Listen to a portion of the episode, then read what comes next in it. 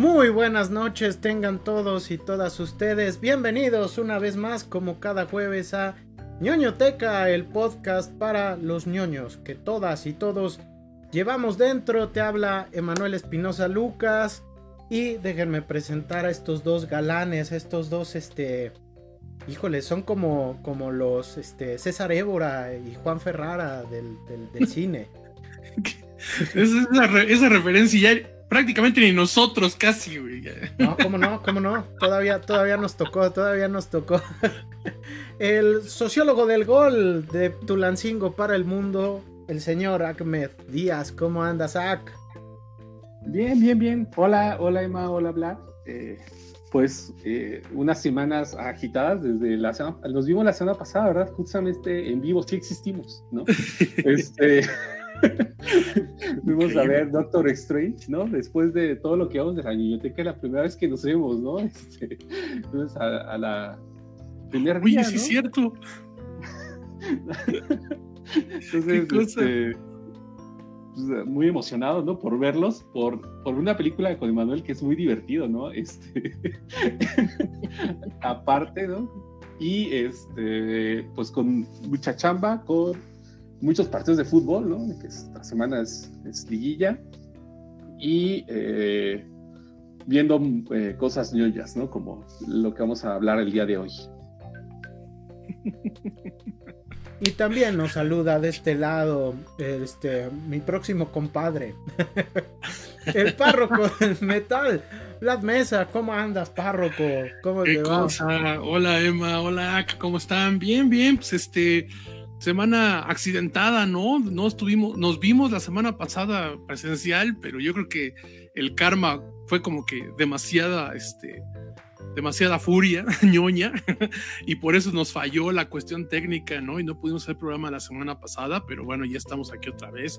Vamos a reponer ese programa más adelante, entonces estén al pendientes con eso, ¿no? Y pues, para eso, pues con hartas cosas ñoñas, con harta polaca en, en Hidalgo otra vez, ¿no? Este con alto calor, ¿no? Pero pues aquí andamos, aquí andamos otra vez. Pues ahí está, ahí está. Una disculpa eh, por la semana pasada, íbamos a hablar de Star Wars, pero un impedimento con el equipo con el cual este, nosotros transmitimos nos impidió un poquito, bueno, un poco mucho, ¿no? Pues estar con ustedes la semana pasada, así que, este, ni modo, ni modo, a veces la tecnología nos juega una pasada y pues no se pudo, pero vamos a reponer ese programa para dentro de dos semanitas, la semanita del 26 de mayo, si mal no recuerdo, este, compadres, este, para hablar de Star Wars, justo, justo, justo, justo en el estreno de la serie de Obi-Wan Kenobi, ¿no? Seis grandes episodios que van a enlazar este episodio 3 con episodio 4, entonces digo, para los que somos fans de, Star Wars, pues va a ser todo un suceso. Y para los que no, pues a, lo mejor puede ser em, la serie televisiva eh, que los enganche al universo creado por George Lucas, ¿no? Entonces ya estaremos platicando, platicando de eso y de los corajes que nos ha hecho pasar la guerra de las galaxias en últimos años. Pero eso lo guardaremos para dentro de unas semanas. Porque esta semana, esta semanita, este, la dedicamos pues al estreno, pues creo que es el blockbuster de verano, ¿no? Este... De primavera. De primavera, tienes razón, tienes toda la razón. Se estrenó ya Doctor Strange en el multiverso de la locura. Y qué locura está causando en redes sociales, qué locura está causando entre toda la gente que ya la vio. Una película que creo que está dividiendo opiniones, ¿no? Algo, algo bien interesante y que pues el día de hoy vamos a, vamos a tratar como se merece, con la manera ñoña que bien nos caracteriza, como cada jueves. Y, eh, pero como cada jueves hacemos la invitación a toda la bandita que nos ve para que nos diga, nos diga qué les pareció Doctor Strange.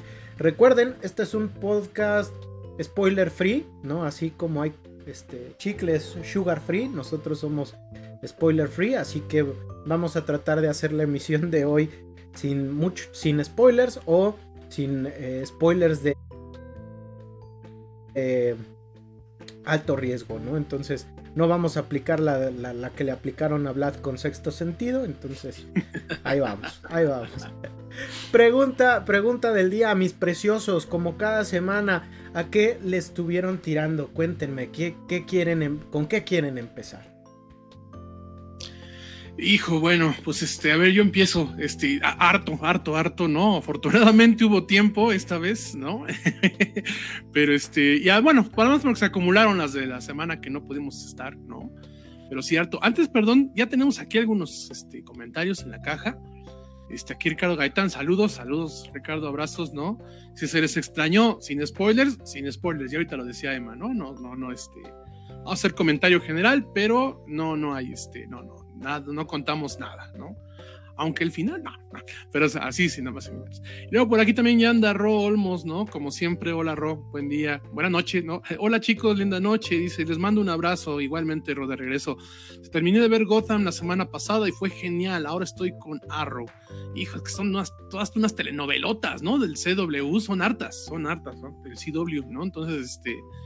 Eh, yo fíjate que soy bien fan de DC, pero no he entrado al CW, ¿no? No he entrado al CW, no sé bien cómo por dónde. Eh, creo que nada más he visto Lucifer, ¿no? Del CW.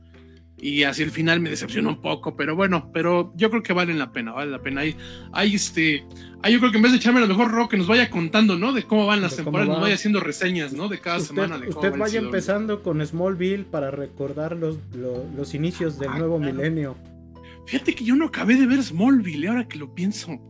Yo me, me habré quedado, todavía salía el ex Luthor, y cuando me di cuenta ya no estaba en las temporadas, ¿no? Entonces, este, ya, ya, ya le, perdí un poco la pista, ¿no? Y ahorita, pues ya la serie envejeció mal, principalmente por Alison Mack, ¿no? Pero bueno, ¿no? Interesante. Valdría la pena, ¿eh? Valdría la pena un poco hablar también de ese enfoque superheroico este, televisivo también que hemos encontrado hay más de DC que de Marvel, pero vale la pena, vale la pena, ¿no? Insisto, ahí es. rolota, rolota. Y ni me acuerdo se llama este. ¿Cómo se llama la banda? Este... este Remy Zero. Ah, Remy Zero, sí, ciertamente. Remy Zero. Qué cosa, no, bueno. En fin, pero sí hay, este, hay que nos vaya reportando Ro cómo va el CW, ¿no? Porque además ahorita ya se nos, están, se nos está acabando, entonces hay que echárselo. Bueno, pues este, yo estuve viendo varias cosas en TV. Bueno, eh, comencé a ver, he seguido viendo, perdón, Better Call Saul. Esta semana estuvo un poquito flojo el episodio, ¿no? Es el más flojo que hay de esta temporada, pero sigue estando muy bien, sigue estando muy bien. Este, estoy viendo también en HBO una, una serie que se llama Barry, también es semanal. es, va en su tercera temporada. Eh, para quien no lo haya visto, Barry es una cosa que yo siempre lo defino así, ¿no? Es como si Breaking Bad fuera una comedia negra, sería Barry, ¿no? Así de plano, ¿no? Porque es una cosa muy profunda, muy torcida, pero muy divertida también, ¿no? Que es básicamente la historia de un, de, un, este, de un sicario, de un sicario que está, pues no le ve mucho sentido a su vida y de repente un día tiene que matar a una persona lo contratan para matar a una persona, pero esta persona es, este, es actor de teatro. Entonces se inmiscuye ahí para, para conectarse con él, para tener oportunidad de acercarse a matarlo y descubre el teatro y se enamora de él. Y entonces quiere dejar ya su profesión para dedicarse a ser actor. Esa es la premisa fundamental, pero obviamente hay todo un pasado detrás pues que no lo va a permitir salirse, ¿no? Pero es una comedia muy, muy buena en HBO Max. Este, ahorita la tercera temporada está un poco poquito descabellada y forzada la premisa principal, pero las dos anteriores, o sea, la temporada 1 y la temporada 2 son unas verdaderas joyas. Yo les recomiendo mucho que vean, que vean Barry, ¿no? También terminé de ver Feria, que es una, es una este, serie, eh, bueno, es española, no sé específicamente de qué región, pero es española. Este, también la recomiendo mucho porque básicamente es, este, es terror religioso, terror, perdón, terror ocultista, terror ocultista, este, y que va evolucionando hacia algo que no sabe si termina siendo entre terror religioso y terror cósmico. Entonces, este, está muy bien hecha la serie. Como todas las series europeas, es un poquito lenta. Eh, tiene muchos toques dramáticos, pero si a ustedes les gusta algo entre el folk horror, el terror religioso, el terror ocultista y el, y este, horror cósmico, tienen que ver Feria. ¿eh? Vale, vale, vale la pena, aunque insisto que está un poquito lenta. Ajá.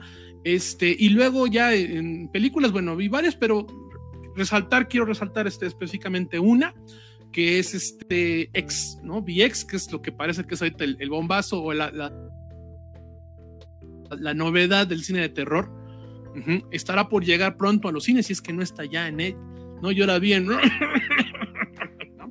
Pero este pero, pero está muy buena, está muy buena, la película me gustó mucho, es básicamente una suerte de Texas Chainsaw, Chainsaw Massacre, Ajá, o sea, es un slasher en forma, tiene mucha influencia, ¿no? Parecería casi, casi está pegada, copiada, pero tiene un toque muy profundo y este, un análisis muy correcto de la moral, no nada más esta cuestión que tiene mucho el rural horror de hacer menos o de incluso de este, este tufo clasista que suele tener el rural horror, ¿no? De, tomar a la gente del campo de estadounidense del interior de Estados Unidos este, como ignorantes. Aquí tiene que ver más que con una ignorancia, con una cuestión moral muy fuerte. ¿Por qué? Porque la premisa gira alrededor de este, unos chavos y unas chavas que se están, que se, van a una granja a escondidas a, a grabar una película porno, ¿no? Entonces, este, entonces eh, no es una película pornográfica, sí tiene un par de desnudos por ahí, no es una película porno, pero ese es el pretexto precisamente para que todo sea un dilema moral, pero con un slasher muy bueno, aunque otra vez un poquito lenta, un poquito lenta, o sea, por, de construcción, pero me parece que bien justificada. Y yo creo que es la mejor película de terror que he visto este año, ¿no?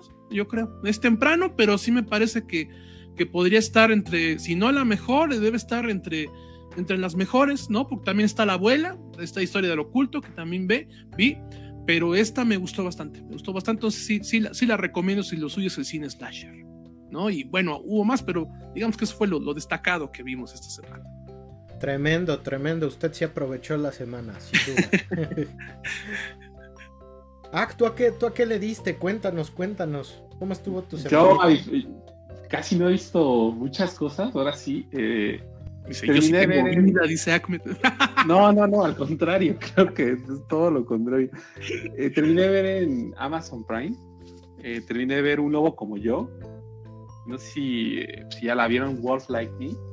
Es una serie, fíjense que me, me, la encontré, me la recomendaron y si no tienen, si quieren ver algo divertido, ¿no? Algo refrescante, ¿no? Este, denle una oportunidad, es una una chica que está ambientada en Australia, eh, se enamora de alguien, un, papá soltero con su hija, pero tiene el, es un lobo, ¿no? o se convierte en las noches de luna llena en loba y mata personas, las consume, ¿no?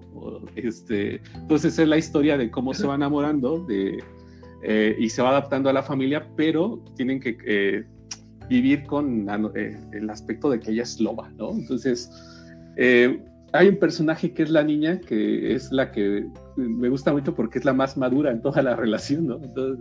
y sabe más o menos cómo deben de, sobrellevar esto. Son cinco capítulos de media hora, entonces se lo van a pasar súper relax. Ah, mira. Y este, también vi en, en Netflix una película que tenía pendiente, eh, que se llama Una historia clásica de terror, es italiana este. Ah, eso no lo he visto. Fíjense, me. Es una película que no se debe tomar en serio, ¿no? O sea, entonces se mofa, junta muchas películas de terror y construye una sola. Hay una parte de Midsommar, por ejemplo. Eh, este, entonces, mete como muchas. Pero se mofa al final de ella misma, ¿no? Entonces dije, mm, o sea, no, terminé molesto porque dije, ya entendí más o menos cuál es el sentido del director. Pero igual si quieren darle una oportunidad o no tiene nada que ver y están buscando algo relax de terror, una historia clásica de terror les puede, les puede solventar. Eso es lo que, lo que vi este. Ah, no, y vi otra vez El secreto de sus ojos, creo que se la encontré en HBO, ¿no? Uf, sí. ¿Cuál Tenía mucho la, no la veía. ¿La argentina o la gringa? La argentina. Ah, entonces sí. Entonces, tenía muchos años que no la veía, la vimos otra vez y me gustó muchísimo, ¿no? Entonces, qué bueno que la esté en plataforma, si no la han visto igual, denle. Pues véanla, esa sí es como obligada, ¿no? Sí, sí, sí, sí, yo creo que debe ser de las mejores películas este, sudamericanas, bueno, de, entrada argentinas, pero yo creo que en general sudamericanas de este siglo, güey. Este siglo, yo de la primera década es de las indispensables, ¿no? De verdad es una película brillante, ¿no? Este, divertida, interesante, intrigante. La escena del estadio es muy divertida, yo me acuerdo, ¿no? O sea, ya, se me dieron ganas de volver a verla, ¿no? Porque sí es una película muy, muy buena, muy, muy buena, El secreto en tus ojos. No si ustedes no la han visto. ¿En dónde es que la viste? Me parece que está en HBO, pero ahorita les digo bien dónde la vi. Ah, ok, sí, sí, porque vale. son de esas películas este, latinoamericanas que valen muchísimo, muchísimo la pena, de verdad, ¿no? Y la otra dices de, de, terror, yo no la he visto, no, no la tenía, pero sí ya Una me llamó historia clásica de terror. La voy a ver. No, no te la tomes en serio. no, te, no, no quiero spoilear, pero al final, pero al Ok, ok. No, hombre, tremendo, tremendo. Gracias por las recomendaciones, Zach. Pues yo, yo, híjole, esta semana igual estoy como ac, ¿no? Sin tanto que ver. De hecho, estoy buscando qué vi. Este. Mira, soy yo.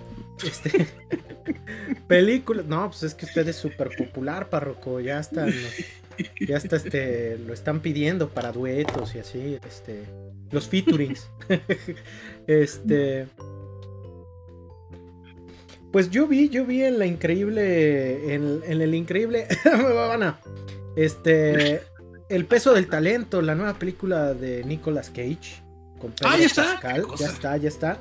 Este, se ve en calidad cine, pero este, pues creo que vale la pena ver la película. Si pueden, váyanse al cine. Eh, película donde Nicolas Cage interpreta a Nicky Cage, que es una versión de sí mismo, ¿no? Un actor eh, desempleado y con un montón de deudas, este, que hace películas tanto, tanto churros como películas realmente brillantes, lo cual es igualito, ¿no? A, la trayectoria del propio Nicolas Cage.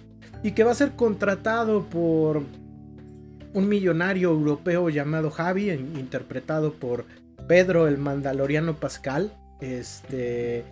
Y juntos van a vivir una serie de aventuras que, que van a terminar pues por una especie de conspiración para investigar quién es el sujeto que contrató a Nicolas Cage. Está increíble, está, es muy irreverente, tiene un humor muy metareferencial porque vemos eh, un montón de citas a toda la filmografía y homenajes a toda la filmografía de Nicolas Cage que van desde clásicos como Con Air, Riesgo en el Aire, hasta cosas más recientes como Infierno al Volante, ¿no? Gran película, realmente vale mucho la pena. Y vale todavía más la pena si ustedes escuchan nuestro episodio dedicado a Don Nicolas Cage, porque si hay una institución del, cine en el siglo XXI, es este señor, ¿no? Entonces, el peso del talento disponible en Huevana, pero también en sus cines, ¿no? Y ya por recomendación de, una de nuestras este, este, seguidoras, Luz, Luz Beltrán, este, me recomendó un K-drama, que son estos dramas coreanos que se llama Extraños del Infierno. En, la telenovela. Telenovela, exactamente, ¿no? Este, una cosa tremenda este K-drama que trata sobre un joven que llega a Seúl eh, y eh, termina viviendo pues en una posada, ¿no? En una, en una posada. Como ustedes saben, Seúl es el espacio industrial más grande de Corea, pero al mismo tiempo pues nos muestra los resquicios de la gentrificación, entonces a él le toca vivir en una de estas eh, casas de huéspedes, donde sus huéspedes son increíblemente peculiares, al grado que ah, este muchacho que es aspirante a escritor empieza pues a vivir una serie de intrigas con los demás inquilinos, eh, los cuales pues son eh, extraños, son muy peculiares y al mismo tiempo pues personas brutales, ¿no? Una película que habla sobre crimen, sobre el dilema de ser un escritor y sobre la vida cotidiana. Bastante bien, bastante cool, este, he de decirlo, los únicos K-dramas o doramas que yo había visto, este, habían sido los que pasaban en el canal 3, ¿no? Este, de aquí de, de Hidalgo. Y por lo regular eran, eran pues como telenovelas románticas, ¿no? Y, muy agradable todo el rollo, pero no había visto nada diferente, nadie que tuviera que ver con el thriller policiaco, con el terror. Y en este sentido, Extraños del Infierno es similar en ciertas partes a Parásitos de Bonnie Ho. Entonces, ah, este, pues va bien, va bien. Eh, lo malo, se va el sábado de Netflix, entonces este, tengo que ponerme, tengo que ponerme rápido al tiro porque si no... ¿Cuántos capítulos son? Son 10, son 10, son de una hora, ah, pero este, la estoy viendo a, a tambor batiente porque si no, este, el Netflix me la quita y pues yo ya, yo ya ando este, picado, ¿no? Entonces... Voy a como, estoy viendo One Piece, se va el sábado, pero yo creo que sí la acabo de ver. Acabo. Mil episodios, no, no, no manches, no, no, no. Y pues eso ha sido lo que, lo que he estado viendo. Eh, invitamos a toda nuestra querida comunidad que nos diga, que nos diga qué, ha estado viendo, que, a qué le ha estado tirando. Este, ya nos platicaron de Godham, entonces este, incluso Ro, Ro Olmos me mandó fotos de que sale, sale Bane, ¿no? Entonces, este, pues yo me emocioné, yo me emocioné. Grité como Flanders. ¿No? Entonces, este. Oye, así gritaste del cine. Ah, sí, también. También grité en el cine. Y qué bueno que me lo recuerdas, porque este es el tema. El tema del día, muchachones. Doctor Strange. Doctor Strange en el multiverso de la locura. Se acaba de estrenar el pasado miércoles. El pasado miércoles, este. 3 de mayo, ¿no? Entonces, este. Ah, no. 4 de mayo. Y pues ha causado todo un tumulto, ¿no? Entre los fans marvelitas, entre los haters marvelitas, entre el público en general, ¿no? Entonces, este, pues vamos a hablar de ella. Pero primero, primero, eh, la pregunta detonadora del día. ¿En qué momento grité? Ah, porque no me acuerdo. Como Cuando, a la, exactamente, sí, sí, sí. Ah, sí, es cierto. Ya, ya me acordé cuando vi a mi ídolo, ¿no? Sí, sí, sí. sí, sí, sí, sí momento, momento de esto no es un spoiler, sino que ya se ha sabido qué es. No vamos a explicar qué es, pero hay un fanservice dentro de la película dentro de, en ese momento, digamos que fue. Y yo empecé a gritar, ¡ay, mamita! ¡ay, mamita!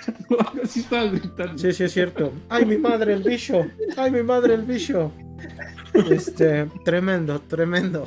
Me estaba dando un infarto.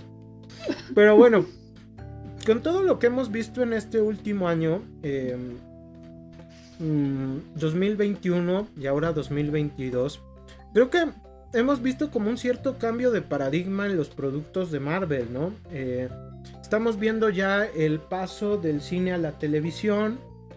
Mm, estamos viendo que las series de televisión se esfuerzan como por ofrecernos algo más dentro del panorama que significa el UCM. Mientras que las películas del universo cinematográfico de Marvel como que no sé ustedes, pero yo he sentido que han tambaleado mucho, ¿no? Como que um, Black Widow, Shang-Chi, los Eternals, el propio Hombre Araña y ahora como con, con eh, Doctor Strange, um, como que hace falta algo, ¿no? No sé, como que algo flaquea. Eh, entonces yo quería preguntarles, bandita, y también a la gente que nos escucha y ve en casa, eh, ¿Ustedes consideran que estamos viviendo como una especie de debacle o un traspié en todo lo que se está proponiendo el universo cinematográfico Marvel? ¿O qué opinan ustedes? Y bueno, primero vas. Sí, sí, sí, vas. Eh, mira, eh, yo creo que es este un poco relativo, ¿no? Yo también veo esto que dices, Emma. Yo estoy de acuerdo en que hay como un bache eh, como que están atorados, porque podría ser, o sea, se entendía que iba a ser necesario un momento de transición, pero me parece que, y, luego llegó también la pandemia, lo cual movió no nada más al MCU, sino a todas las productoras, les mueve sus, este, sus películas. Pero aparte de eso, yo creo que ya es como que más notorio que las cosas están muy irregulares. Ahora, hay que establecer una cuestión. Esta es la, hay, que verlo desde dos puntos de vista. La primera, que es la que estamos tomando aquí, la que es la de ñoño cinéfilo mamador, que estamos viendo que pues ese impacto se ha perdido, que los productos están siendo muy irregulares, que ya están haciendo los argumentos más de lo normal, ¿eh? porque yo siempre he dicho que es el principio, pero bueno, más de lo normal están haciendo agua los argumentos. Eh, pero lo cierto es que con Spider-Man y con esta película, la, la, gente está saliendo muy contenta del cine. Ajá, o sea, el, el, fan promedio, y no lo digo de manera despectiva, ¿no? Sino me refiero a la gente que espera, que es fan del MCU, que lo sigue, etcétera. ajá, que está enterado, que le gusta estar hablando en las redes de eso, eh, la mayoría de las personas están saliendo contentas del cine de ver estas películas. Eh, entonces, ellos, estas personas no están percibiendo esto que estamos percibiendo nosotros, ¿no? Ellos no están pensando, estas personas están pensando que hay algo malo en este momento. El problema es que llega un momento en que nosotros somos muy fans, somos muy ñoños también, nosotros tres. Nos gustan mucho los cómics, nos gustan los superhéroes, ¿no? Digo, ya para nuestra edad ya no debería, pero lo sigue siendo. este, pero lo cierto es que somos muy fans todavía. Eh, y aún así, también empiezas ya a ver que hay cosas que ya no se sostienen nada más porque, porque, es, porque a petición popular apareció alguien. Ya no está siendo suficiente. Llega un momento en que ya no es suficiente. No creo que sea una cuestión de edad. Es una cuestión simplemente de que, pues, eh, ya lo has visto muchas veces, ya pierde el impacto, etcétera, ¿no? O sea, eh, como decíamos, y reitero que no es un spoiler, sino que es algo que se ha venido manejando desde hace varios meses, hay un fanservice en esta película, igual que como lo hay en Spider-Man.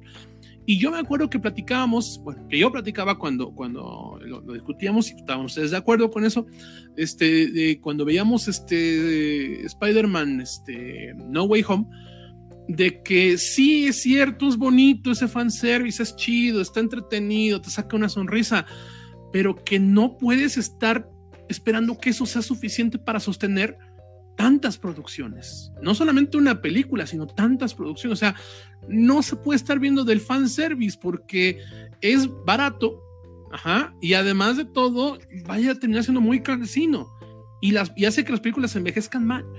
Entonces, me parece que sí eh, se ha perdido el argumento, se ha perdido la fuerza.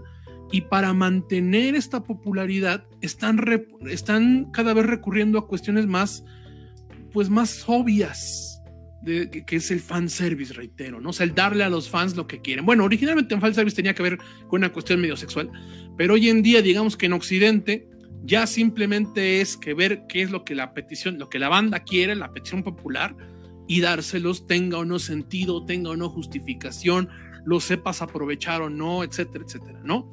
Entonces, yo creo que ese está siendo el problema la gente sale contenta del cine, pero cada vez que tú vuelvas a ver esas películas y que el impacto se vaya, vas viendo todos los problemas que van teniendo.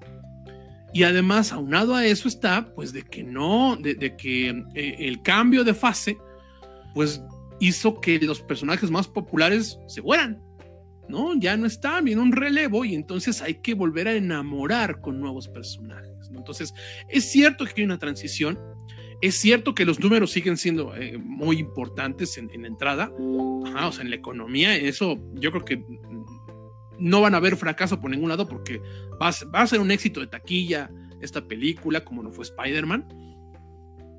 Pero, pero cinematográficamente, este, esto pierde todo el valor, ¿no? O sea, a mí me parece que sí están atorados. No es una transición, sino están en un bache. Yo así lo veo. Y lo veo desde Spider-Man, ¿no? Bueno, de hecho desde Black Widow, pero queríamos pensar que Black Widow era como que un accidente casi casi, o sea que estaba, bueno, una mala película. Toda, todas las sagas, ¿no? Tienen que tener una mala película, ¿no? Órale. Y esa era Black Widow, pero no, no ya vimos que no, que están, siguen allí atorados, ¿no? No sé tú, Ak, ¿cómo lo veías? ¿O cómo lo ves más bien?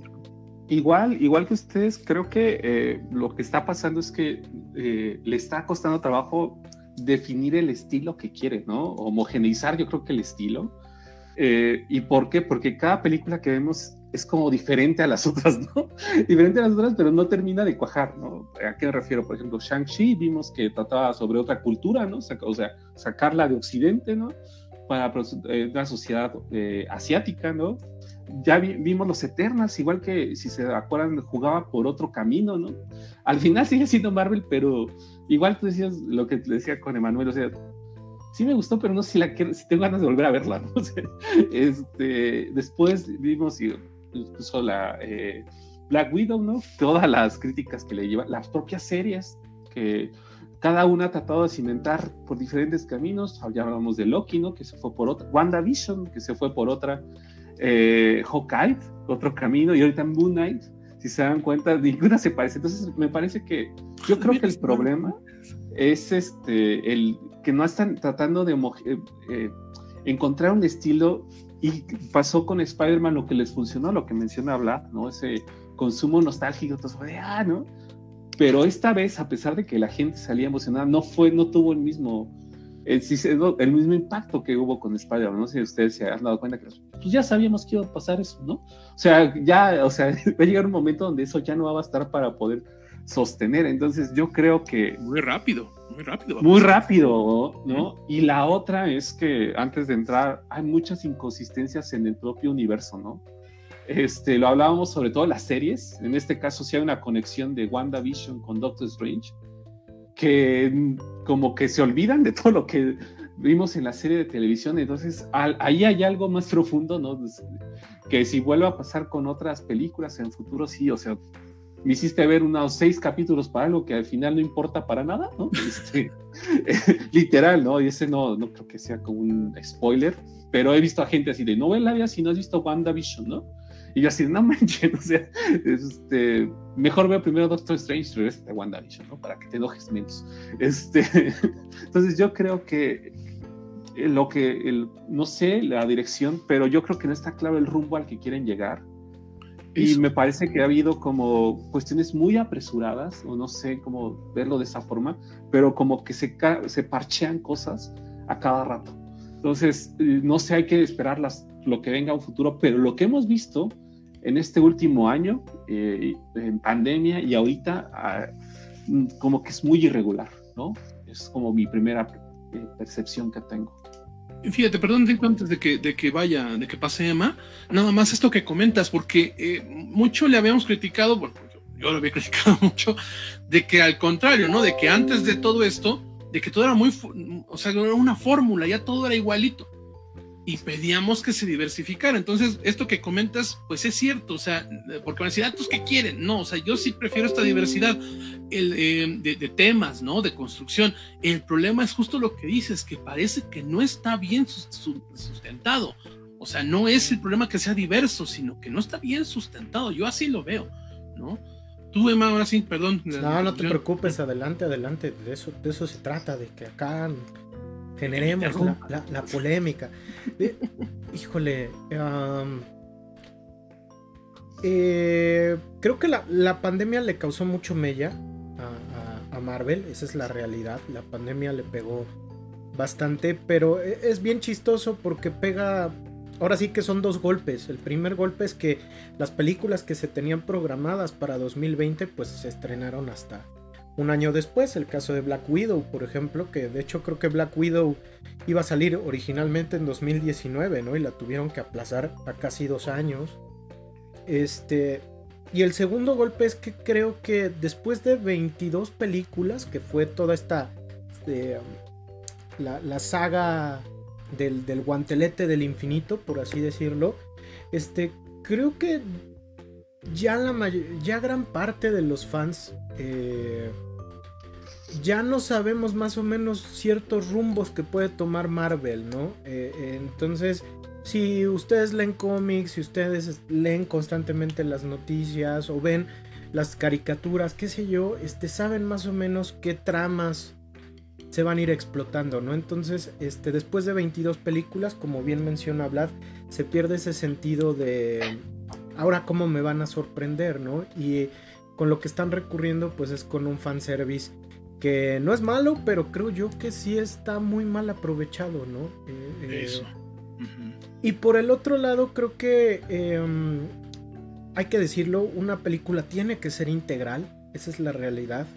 Una película debe de sostenerse por sí sola. Y creo que la gente de Marvel y de Disney nos está, pues está recurriendo a la juvenil de hacer sus películas promocionales de, su plataforma, ¿no? Entonces yo lo que estoy percibiendo es que eh, ya, ya, no es que tengas que ver esta película porque forma parte de todo un universo, ¿no? Sino más bien eh, esta película no se sostiene sola y para poder comprenderla tienes que ver dos, tres, cuatro series. Este, y al final de cuentas, como, como bien mencionas, muchas cosas de estas series se van contradiciendo una de otra, ¿no? Entonces, pues no sabemos bien, bien qué onda, como que no está muy definido este multiverso que quieren explorar. Eh, pero aún así creo que, creo que hay cosas interesantes que rescatar, ¿no? Entonces, pues vamos a entrar de lleno, yo creo que vamos a entrarle un poquito a lo nostálgico. Corría el año 2014, todavía no estaba completamente definido el UCM, todavía no sabíamos, ya habíamos visto a Thanos, pero todavía no sabíamos este, si, Thanos en algún momento iba a aparecer, ahora sí, causando estragos en el universo Marvel. Eh, corría, corría el año 2014, se, recién se estrenaba Guardianes de la Galaxia de James Gunn, que era una apuesta muy difícil, muy difícil para Marvel porque pues técnicamente nadie conocía a los Guardianes, tenías que ser alguien muy exquisito de Marvel como para conocerlos. Y es cuando en una Marvel Con se anuncia nada más y nada menos que va a estar, van, iban a estrenar a Doctor Strange, ¿no? Y dirigida por Scott Derrickson, un director eh, eh, que es un buen director de películas de terror, ¿no? Es el director nada más y nada menos de Siniestro, que creo que es una de las películas de terror más llamativas del presente siglo.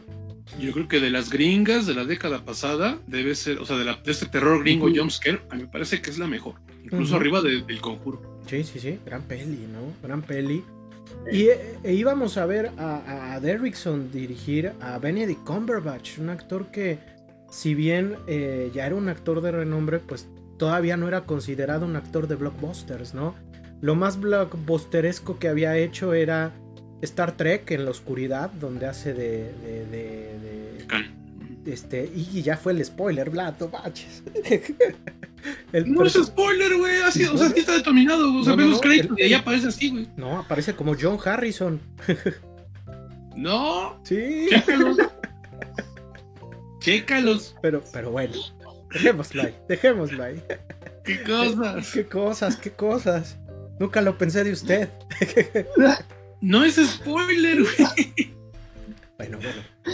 Este, Star Trek en la oscuridad y pues que salía, hacía la voz del dragón Smog en, en, el señor, en el Señor de los Anillos, en el Hobbit, ¿no? Entonces, este, entonces, pues ahí está, ¿no? Lo conocíamos igual por la serie de Sherlock, ¿no? Este, ¿alguno de ustedes la vio? Este, yo sí. es eh, muy buena hasta la última temporada que ya no sabían cómo, sí, ya arreglarlo. Pero sí es, este, pero es muy buena, ¿eh? Muy buena. Son, me parece son cuatro temporadas. Cuatro temporadas. Que de hecho eh, son relativamente, son básicamente como películas, porque son tres capítulos por temporada, pero cada capítulo dura una hora y media. ¿No? Y es con este güey, con este, Martin Freeman también. Con Martin Freeman. Ah, es que está, ah, porque se, se, ve muy parecido a un ex guitarrista de Mega, entonces no estaba seguro de si era Martin Freeman, pero sí, sí, no, pero este Martin Freeman, ¿no? Entonces son muy buenas, ¿no? Están, ¿no están en Netflix, me parece? Creo que todavía siguen en Netflix, si no, pues. Este, véanlas, véanlas. La cuarta ya no es muy buena, pero este, pero las demás sí, las demás valen mucho la pena. Y pues con un elencazo, ¿no? Eh, Rachel McAdams, Chewel Ejiofor, ¿no? Este, y la increíble Tilda Swinton, ¿no? Que es una de las actrices más camaleónicas de, de nuestra generación. Y pues este, pues en la historia, una historia de origen que explora uno de los personajes, podríamos decirlo, más pachecos de los cómics de Marvel, ¿no? Porque son aventuras de orden esotérico donde vemos a, al Doctor Stephen Strange convertirse pues en el hechicero supremo y que pues muchos de nosotros conocimos eh, ya sea a través de las caricaturas ochenteras del hombre araña o en la versión noventera del hombre araña que pasaba en el canal 5, ¿no?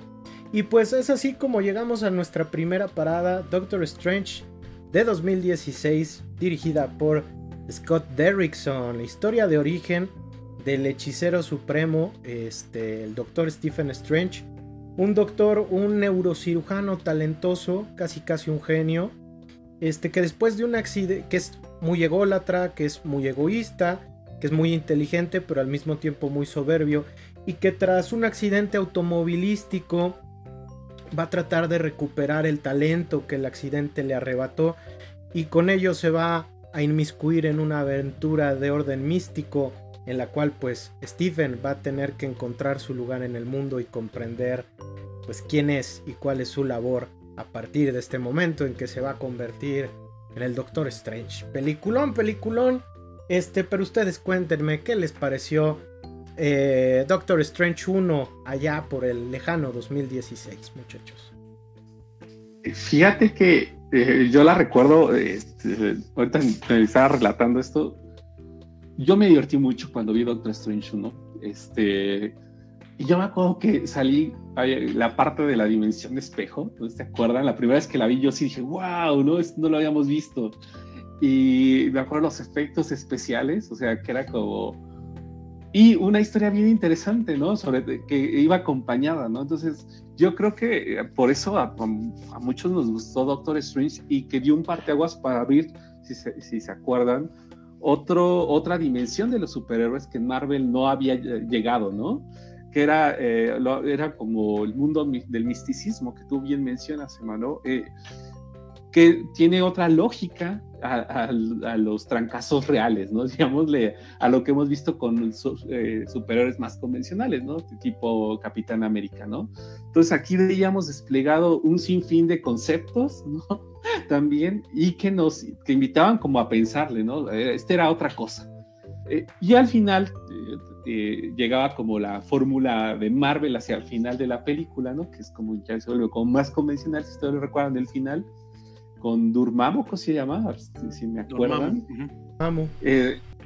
entonces, me acuerdo que era como dice, ¿qué pasó aquí? ¿no? Entonces yo la volví a ver, ¿no? Y las segundas que le dije, ah, ya, ya más o menos le entendí. Pero eh, yo creo que el cast incluso es muy bueno y dejó afianzado como elementos para que pudieran integrarse al mundo Marvel desde otra eh, perspectiva, ¿no? Yo creo que eso es como eh, una de las cosas que tiene muy bien Doctor Strange, que no abrió otro panorama, otra, otra beta, llamémosle así, que no había sido contemplada por el universo Marvel, ¿no? Y que al final, si, si, lo vemos en el propio crecimiento del personaje, ya los múltiples apariciones que va a tener Doctor Strange, ya sea la versión con Thanos, ¿no? Vamos a ver cómo se va volviendo más convencional, ¿no? Que es algo que me llama muchísimo la atención y que vale la pena hablar, ¿no? Ya sea con Thanos, ya sea con Spider-Man, eh, vamos viendo que se vuelve un superhéroe o un personaje más convencional, más hacia la Marvel. Pero yo creo que esta uno, la primera película, es muy buena por, por eso que acabo de mencionar. No sé, Plat. Eh, a mí fíjate que me gustó, me gustó cuando la vi, pero no fue así que diga yo, no, esto es increíble, ha sido, visualmente sí. Y no, no hay que reprocharle, ¿no? O sea, eh, me gustaba la idea de que eh, incorporaran este lado del mundo mágico, ¿no? Porque en los cómics, bueno, de Marvel y de DC suele estar como muy dividido, ¿no? Entre lo terrenal, lo cósmico y lo mágico. Entonces, normalmente en ambas, a mí lo cósmico, pues como que no me mueve demasiado, ¿no? Con algunas excepciones como Silver Surfer, ¿no? Pero este, pero en general no, no es como lo mío. Y lo mágico sí. Entonces eso me llamaba mucho la atención. Y además porque me parece que yo creo que sí debe ser la que mejor, la mejor cast tiene, ¿no? Este, la, Doctor Strange 1 sí debe ser, es un cast brillante, tiene a Max Mikkelsen, Tilda Swinton, ¿no? Este, entonces sí creo que vale mucho la pena, incluso hasta por las actuaciones, porque es increíble, ¿no? Tanto Max Mikkelsen, que hace lo que puede con un personaje muy unidimensional, porque para variar, ¿no? Este, los, los villanos de Marvel son la, inmensa mayoría están mal desarrollados, mal, mal desarrollados, ¿no?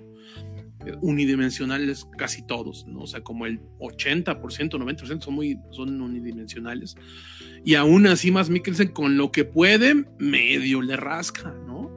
Tilda Swinton, pues casi, casi como, pues es, no me acuerdo quién decía Emma, ¿no? Que decía, pues quería una alberca para mi casa, ¿no? Yo creo que algo así de haber sido con Tilda Swinton, ¿no? A la, a la, creo que fue Glenn Close ah, pues Glenn Close con Guardianes de la Galaxia, de hecho. una cosa así, ¿no? Que decía, pues yo quería una alberca para mi casa y pues te. O sea, sí, Tilda Swinton, básicamente, ¿no?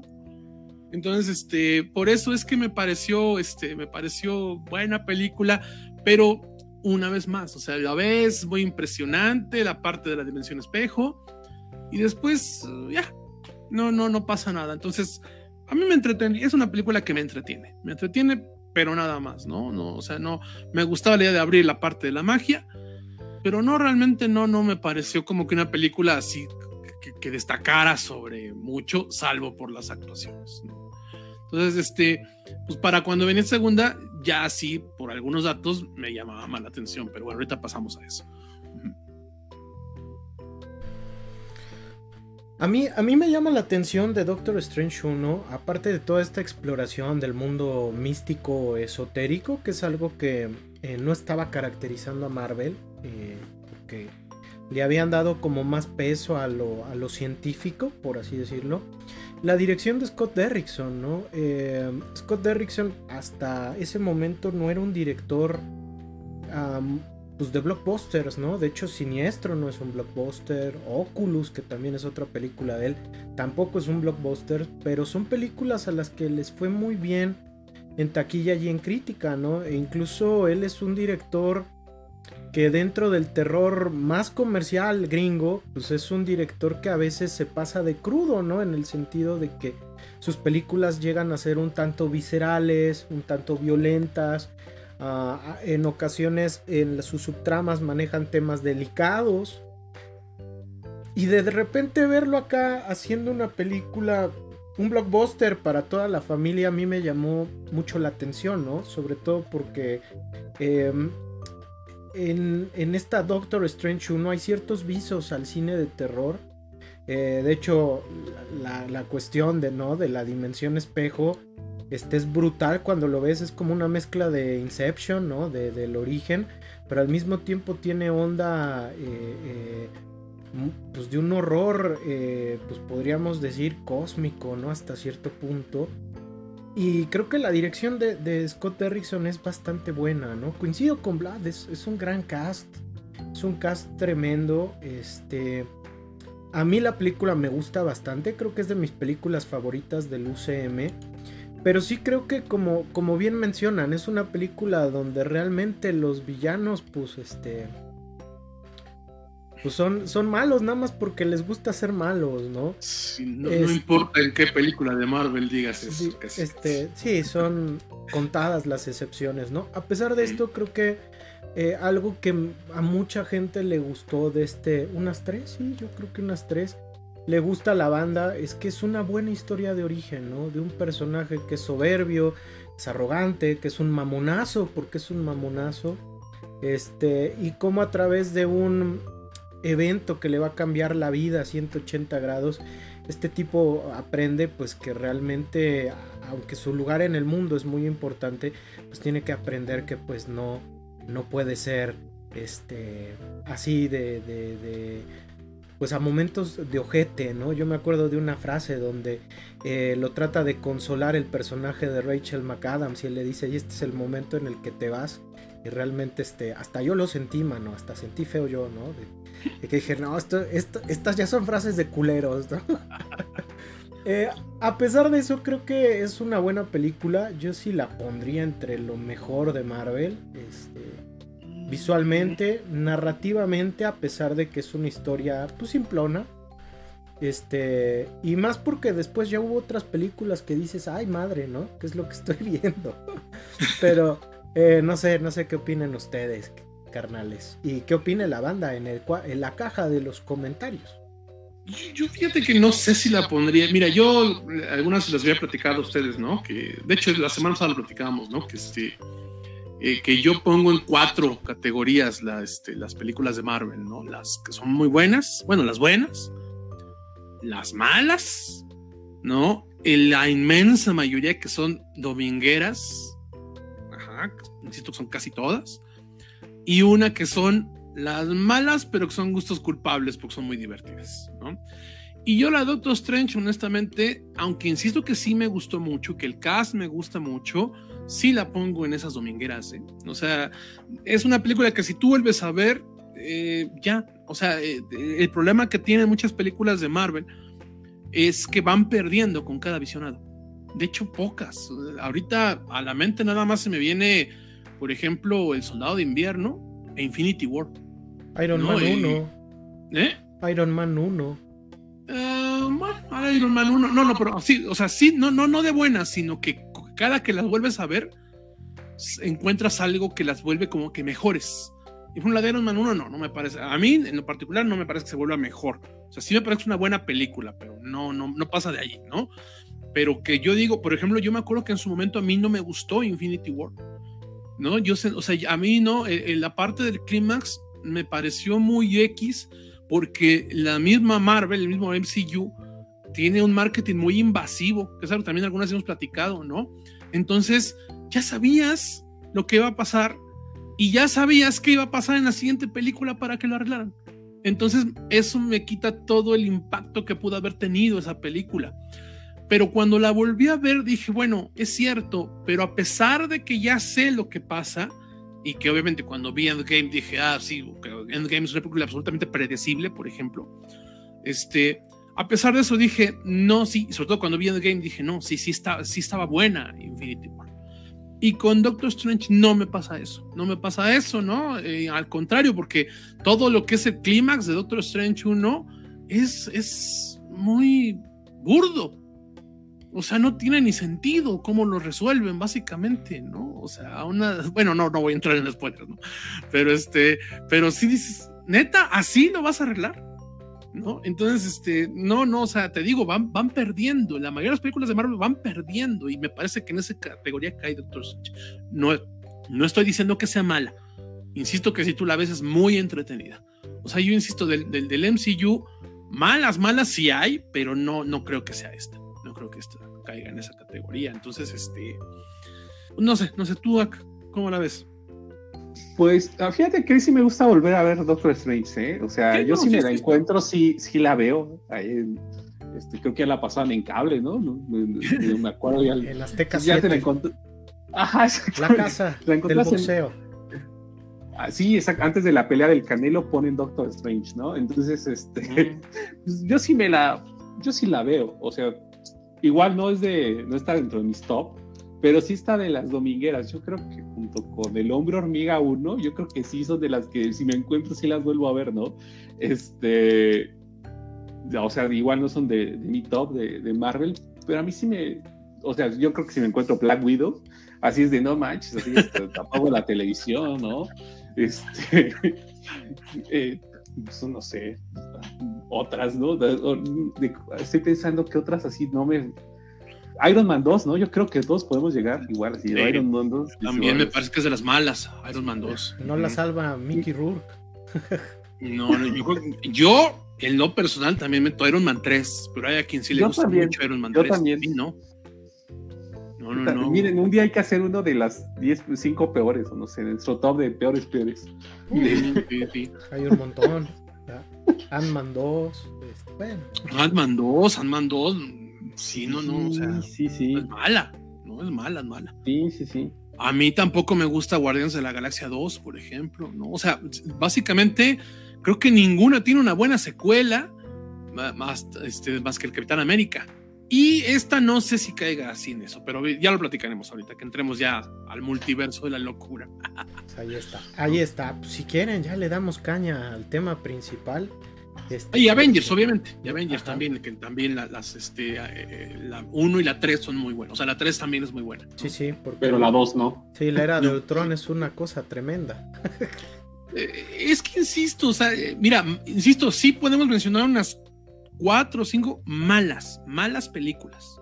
Ajá, que como dice esa ni siquiera tengo ganas de volver a verla. Pero las demás, pues sí, o sea, neta, yo también. O sea, si, si alguien me dice, ah, no he visto esta película, ¿la, vemos? Pues sí, sí la vemos. No, no, no, no pasa nada, ¿no? O sea, sí, son, son entretenidas, son películas, por eso digo, domingueras.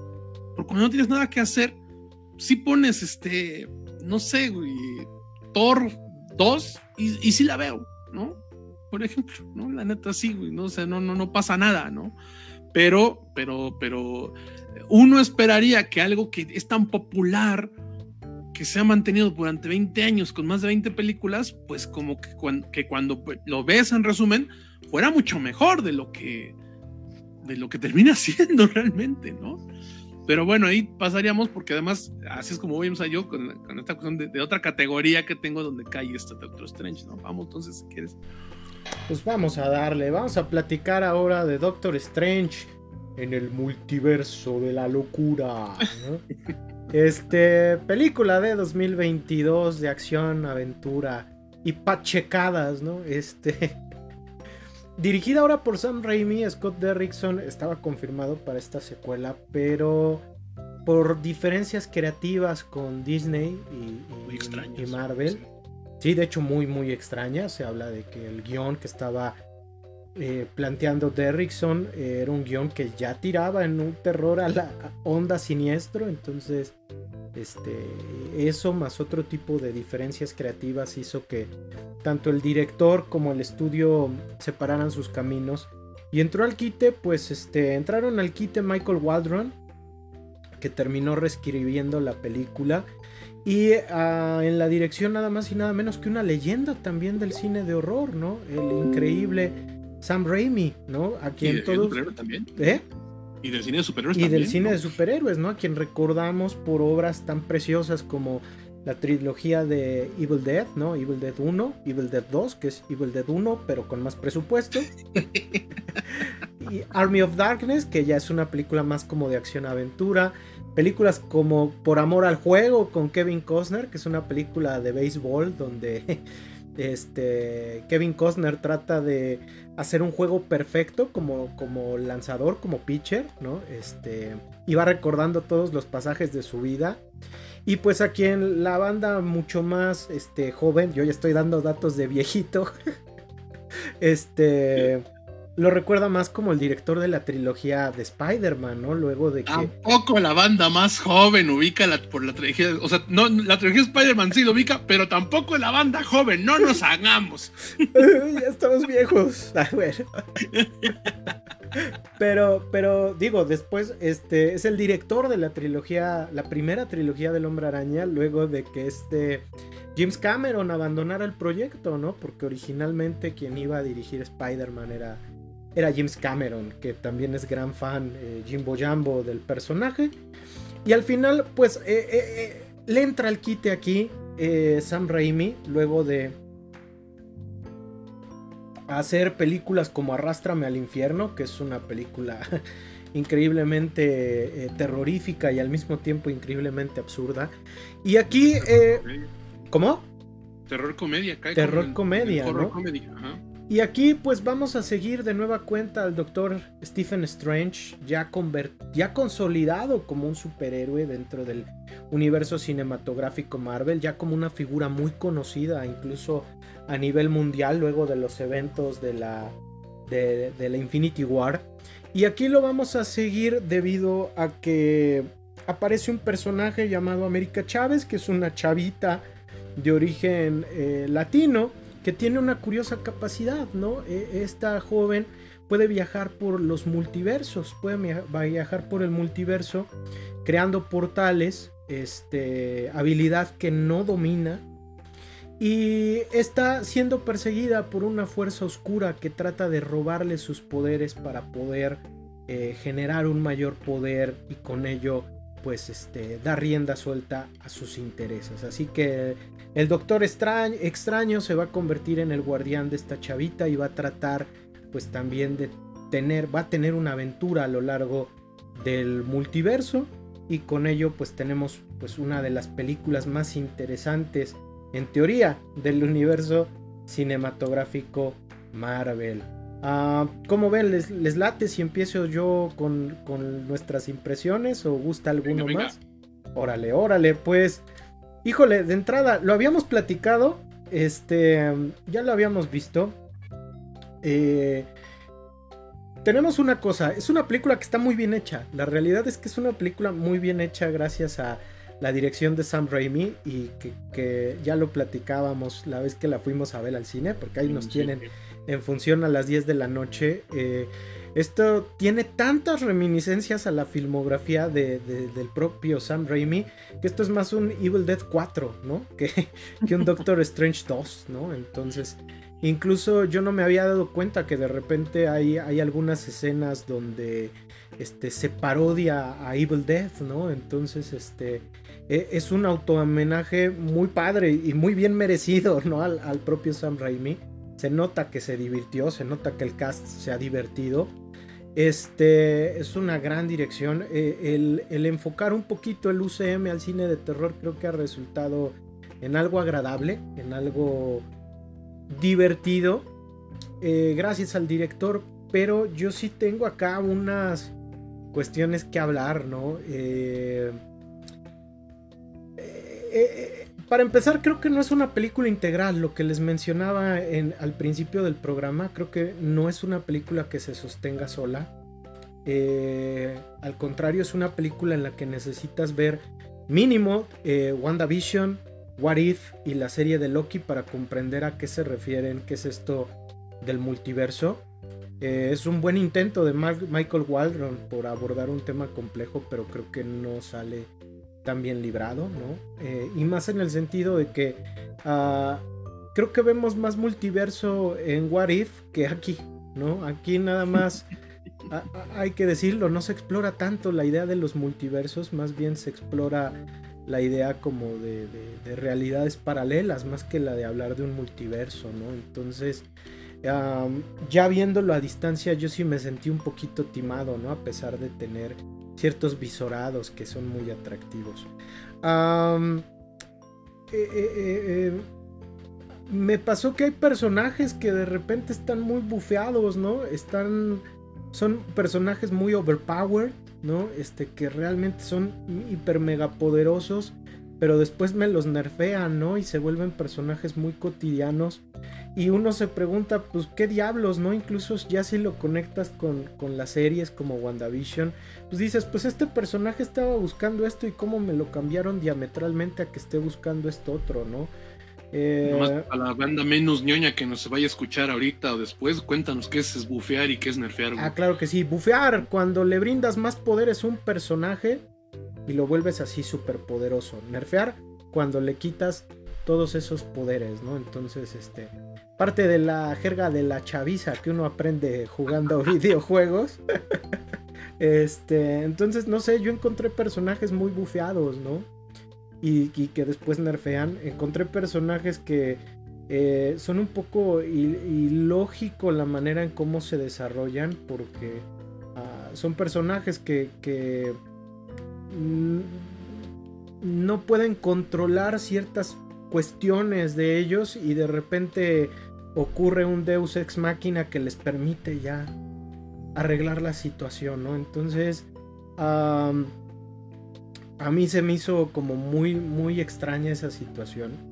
Al final del día es una película que, resulta muy entretenida, porque realmente es entretenida, pero a mí me da la impresión de que es una película que pierde mucho en un segundo visorado, ¿no? Entonces, creo que eh, es una película que vale la pena verla en el cine, porque realmente lo que ve uno es espectacular. Ah, es espectacular, ¿no? Incluso... Bueno, la eh, primera. ¿Eh? Visualmente. Igual que la primera, ¿no?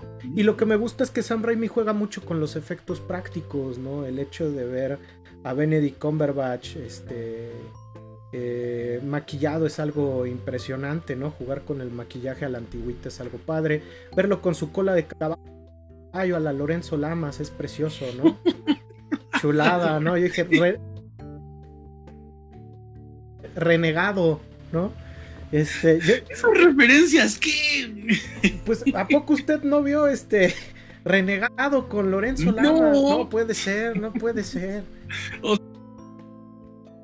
sea, porque no vive uno abajo de una piedra, sabe de qué estás hablando, pero no manches. Ahora, ahora sí ando con mucha referencia noventera, ¿eh? Este, aguas, aguas. Es casi ochentero, ¿no? De hecho, ¿cuál noventero? Pero bueno, bueno. creo que del 91, el renegado, con Lorenzo Lamas. Un saludo a Lorenzo Lamas.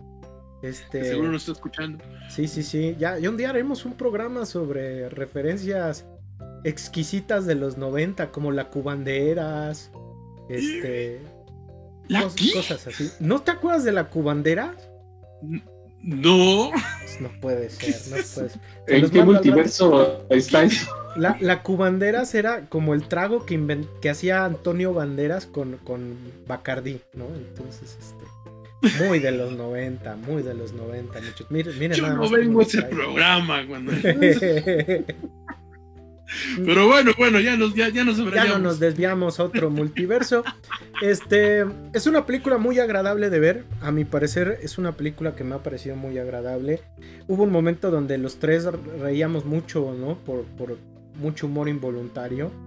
Este, que, a veces provoca la película. Eh, pero yo sí creo que eh, pierde mucho en un segundo visorado, ¿no? Creo que es una película que sí te pone a pensar sobre qué es lo que está ocurriendo con la bandita de Marvel. Pero no, no sé ustedes qué opinen, carnales. Este, y, espero no haber, no haber dicho improperios ni spoilers, porque. Este, no, no, no. ya, ya ven que luego yo me paso de lanza con el spoiler inesperado.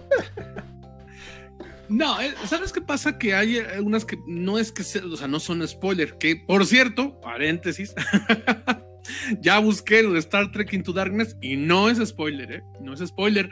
Precisamente, y hago el paréntesis precisamente para explicar lo siguiente, porque originalmente no se iba, o sea, la idea era que no se supiera quién era este personaje.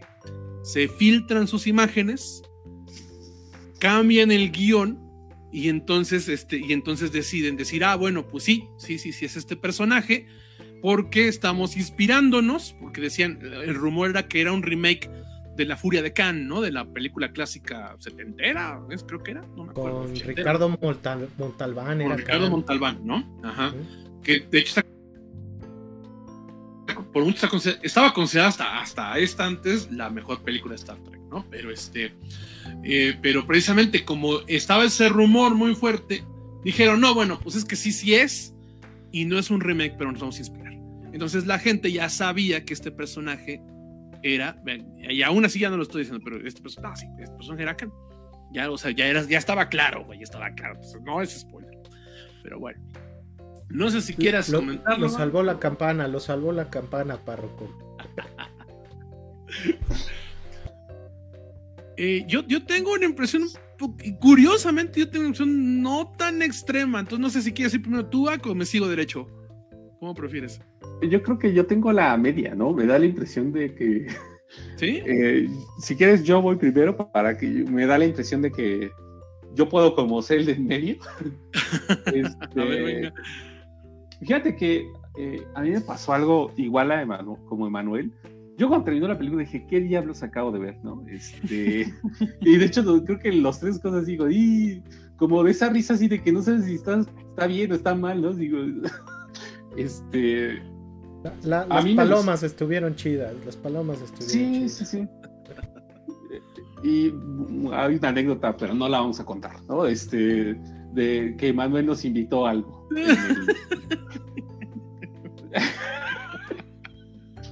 Porque qué tal si este, bueno, nos entonces, nos meta cierta cadena de cine. Sí, sí, sí, de cine, sí. Fíjate que yo había casi no traté de no leer nada ese día porque había mucho spoiler en la red, ¿no? Este, los que habían logrado ver eh, filtraciones. Pero pues, una de las premisas era que era una película de terror, ¿no? Que era lo que lo. Una, algo que. Una película de terror de superhéroes. Entonces, eso me llamaba mucho la atención, ¿no? Por el pasado de Sam Raimi. Entonces, yo cuando. Eh, eh, yo estaba muy emocionado de esa parte. Comienza la película y tiene muchas referencias, como tú dices. A, mí me recordó la primera parte a Spider-Man 2, creo eh, igualito, ¿no? De hecho, este, una parte de un edificio que dice, ah, esto es, Spider-Man 2, ¿no? Y conforme va avanzando la película, sí se vuelve una película más muy ¿no? De hecho, es cada vez más oscura, hasta la paleta de colores, ¿no? Se ve más. ¿Cuál es mi problema con, con Doctor Strange 2? Mi principal problema es con el personaje de Wanda, ¿no? O sea, creo que a mí me había gustado mucho WandaVision, Creo que a los tres nos había gustado mucho eh, esa serie y aquí se va con un carajo, ¿no? Y todo lo que había logrado la serie eh, entra con, en convencionalidades y clichés que justamente había criticado la serie, ¿no? Entonces, este, o que había tocado la serie, si la, no la han visto, denle una oportunidad, es muy buena, aunque para muchas personas dicen que es lenta, pero vale la pena porque te habla de una profundidad del personaje muy grande, ¿no? Aquí se olvidan de eso, ¿no? este, al gorro, al carajo, toda la serie que hicimos, ¿no? A la construcción del personaje que habíamos hecho. Y ese es como mi, es como una de las cosas que tengo medio coraje, ¿no? De entrada. Dos, siento que hay muchos clichés con América Chávez, ¿no? Este, esta parte de ser latina, yo dije, ay, no, este, otra vez, ¿no? Y, y me parece que incluso no se sostiene en la propia película, sino es puro eh, no sé, puro eslogan, ¿no? porque cuando nos cuentan la historia de América Chávez en la película, desde dónde salió lo latino, ¿no? Este, cómo lo prendió. Eh, y, hacia el final de la película, eh, como tú dices, o sea, dije, ¿qué pasó? Yo, mi primer comentario es que no había una fórmula como tal, ¿no? Les decía que no había como una homogeneidad en las películas. Y creo que esa homogeneidad tiene de que ver con que contratan a directores que son muy inteligentes, tienen sus propios estilos, ¿no? Ya lo vimos como en los Eternals, pero a fuerza les tratan de imponer la fórmula marveliana, ¿no? Y aquí también se nota muy fuerte hacia el final de la película, eh, pasando por partes muy interesantes donde tú dices, esto sí es una película de terror, ¿no? Que les decía, ay, esa parte sí me dio como, como miedo, ¿no? O sea, pues dices, esto sí está tenebroso y al final dices, qué diablos, ¿no? Acabo de ver. Al final tenemos como dos películas así metidas con calzador, no sé, sobre todo hacia el final, que no cuadran con lo que hemos visto a la, otra parte de la película. Al final, y esto, estas dos partes parchadas, como con una cinta más fina así en medio, que es como, ¿cómo rellenamos esto? Vamos a meter este, esto también con calzador, ¿no? Entonces, creo que al final, y no es mi impresión solamente porque los volteé a ver a ustedes dos, y era así de, ¿qué acabamos de ver? Me acuerdo que le dijo, está entretenida, ¿no? está chida, o entretenida, mencionó esa parte y yo decía, sí, pero no sé qué acabamos de ver, ¿no? Entonces creo que a grandes rasgos esa es mi percepción, o espero no haber dicho algún spoiler, creo que no. No, no, no, Entonces, este, pues te decía que era como más media, eh, media mi posición. No sé tú, Vlad, ahora sí. Pues fíjate, yo eh, es una película con la que tengo muchos sentimientos encontrados, ¿no? ¿Se acuerdan que desde que salimos les dije y, sí, los, los, mantengo, ¿no? Yo tengo ganas de volver a verla, para ver si me voy más hacia un lado o hacia el otro. Pero mira, yo me acuerdo que este es, en, general, eh, lo hemos comentado a lo largo de varios programas, yo no soy tan fan de Marvel, ¿no? Soy más fan de DC.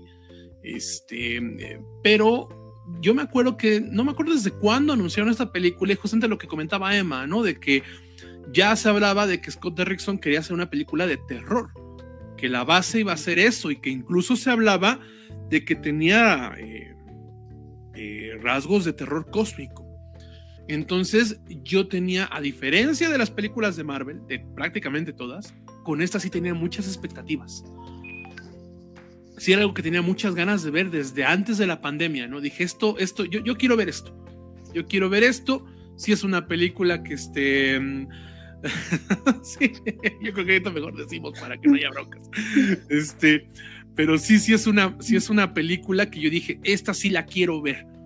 Entonces, por lo mismo, digamos que lo más esperado al ver todo esto que dijo Ahmed y que yo estoy de acuerdo con prácticamente todo lo que dijo, este, uno pensaría, pues es que la voy a odiar.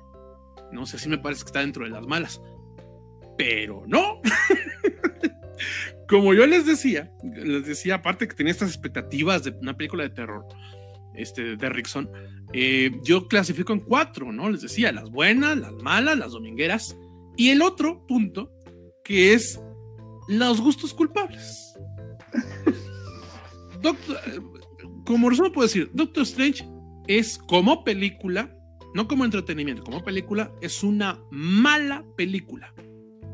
Pero es una película que la próxima vez que hagamos el especial de, de ñoñoteca de es tan mala que es buena, la voy a meter. Es tan mala que es buena la película. O sea, es algo muy entretenido. Yo, hacia el final, la película es un despropósito, sin sentido. Sin Esa es la verdad. Pero ¿saben qué? Que yo estaba carcajeándome. Ustedes me vieron, estaba yo carcajeándome. Estaba yo carcajeándome porque es. Iba yo a decir involuntariamente, pero no estoy tan seguro, ¿eh? Este. Eh, cómica. ¿Y por qué digo que no estoy tan seguro? Porque hay dos cosas de lo que dijo Ake. O sea, insisto que estoy de acuerdo con todo lo que dijo Ake, salvo un par de cosas. La, una de ellas es que lo de América Chávez tiene razón, pero lo cierto es que así es desde los cómics, ¿eh? O sea, desde los cómics es un personaje delegado que le llaman, es decir, de, estos nuevos superhéroes que crean para continuar, o sea, para renovar a superiores clásicos. Y, desde entonces ya se sentía un poquito forzado el personaje. Entonces sí, sí, ciertamente tiene razón Ak, pero esto sí viene desde los cómics, ¿no? Esto sí, sí es, sí es culpa de Marvel, eh, la, como editorial, digamos, ¿no? Entonces, este, eso sí, eso sí como tal.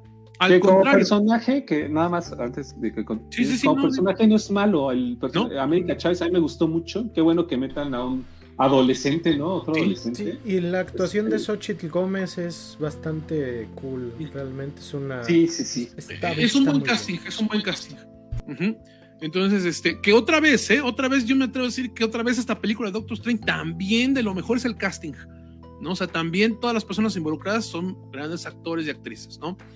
Este, eh, pero, pero ciertamente, o sea, eso sí, o sea, no es tanto que el personaje, ah, porque es latina, ah, porque es hija de una familia homomaternal, ¿no? Entonces, no, no, no, o sea, no, no, no es por eso, es simplemente porque se siente un poco fuera de lugar en toda la trama.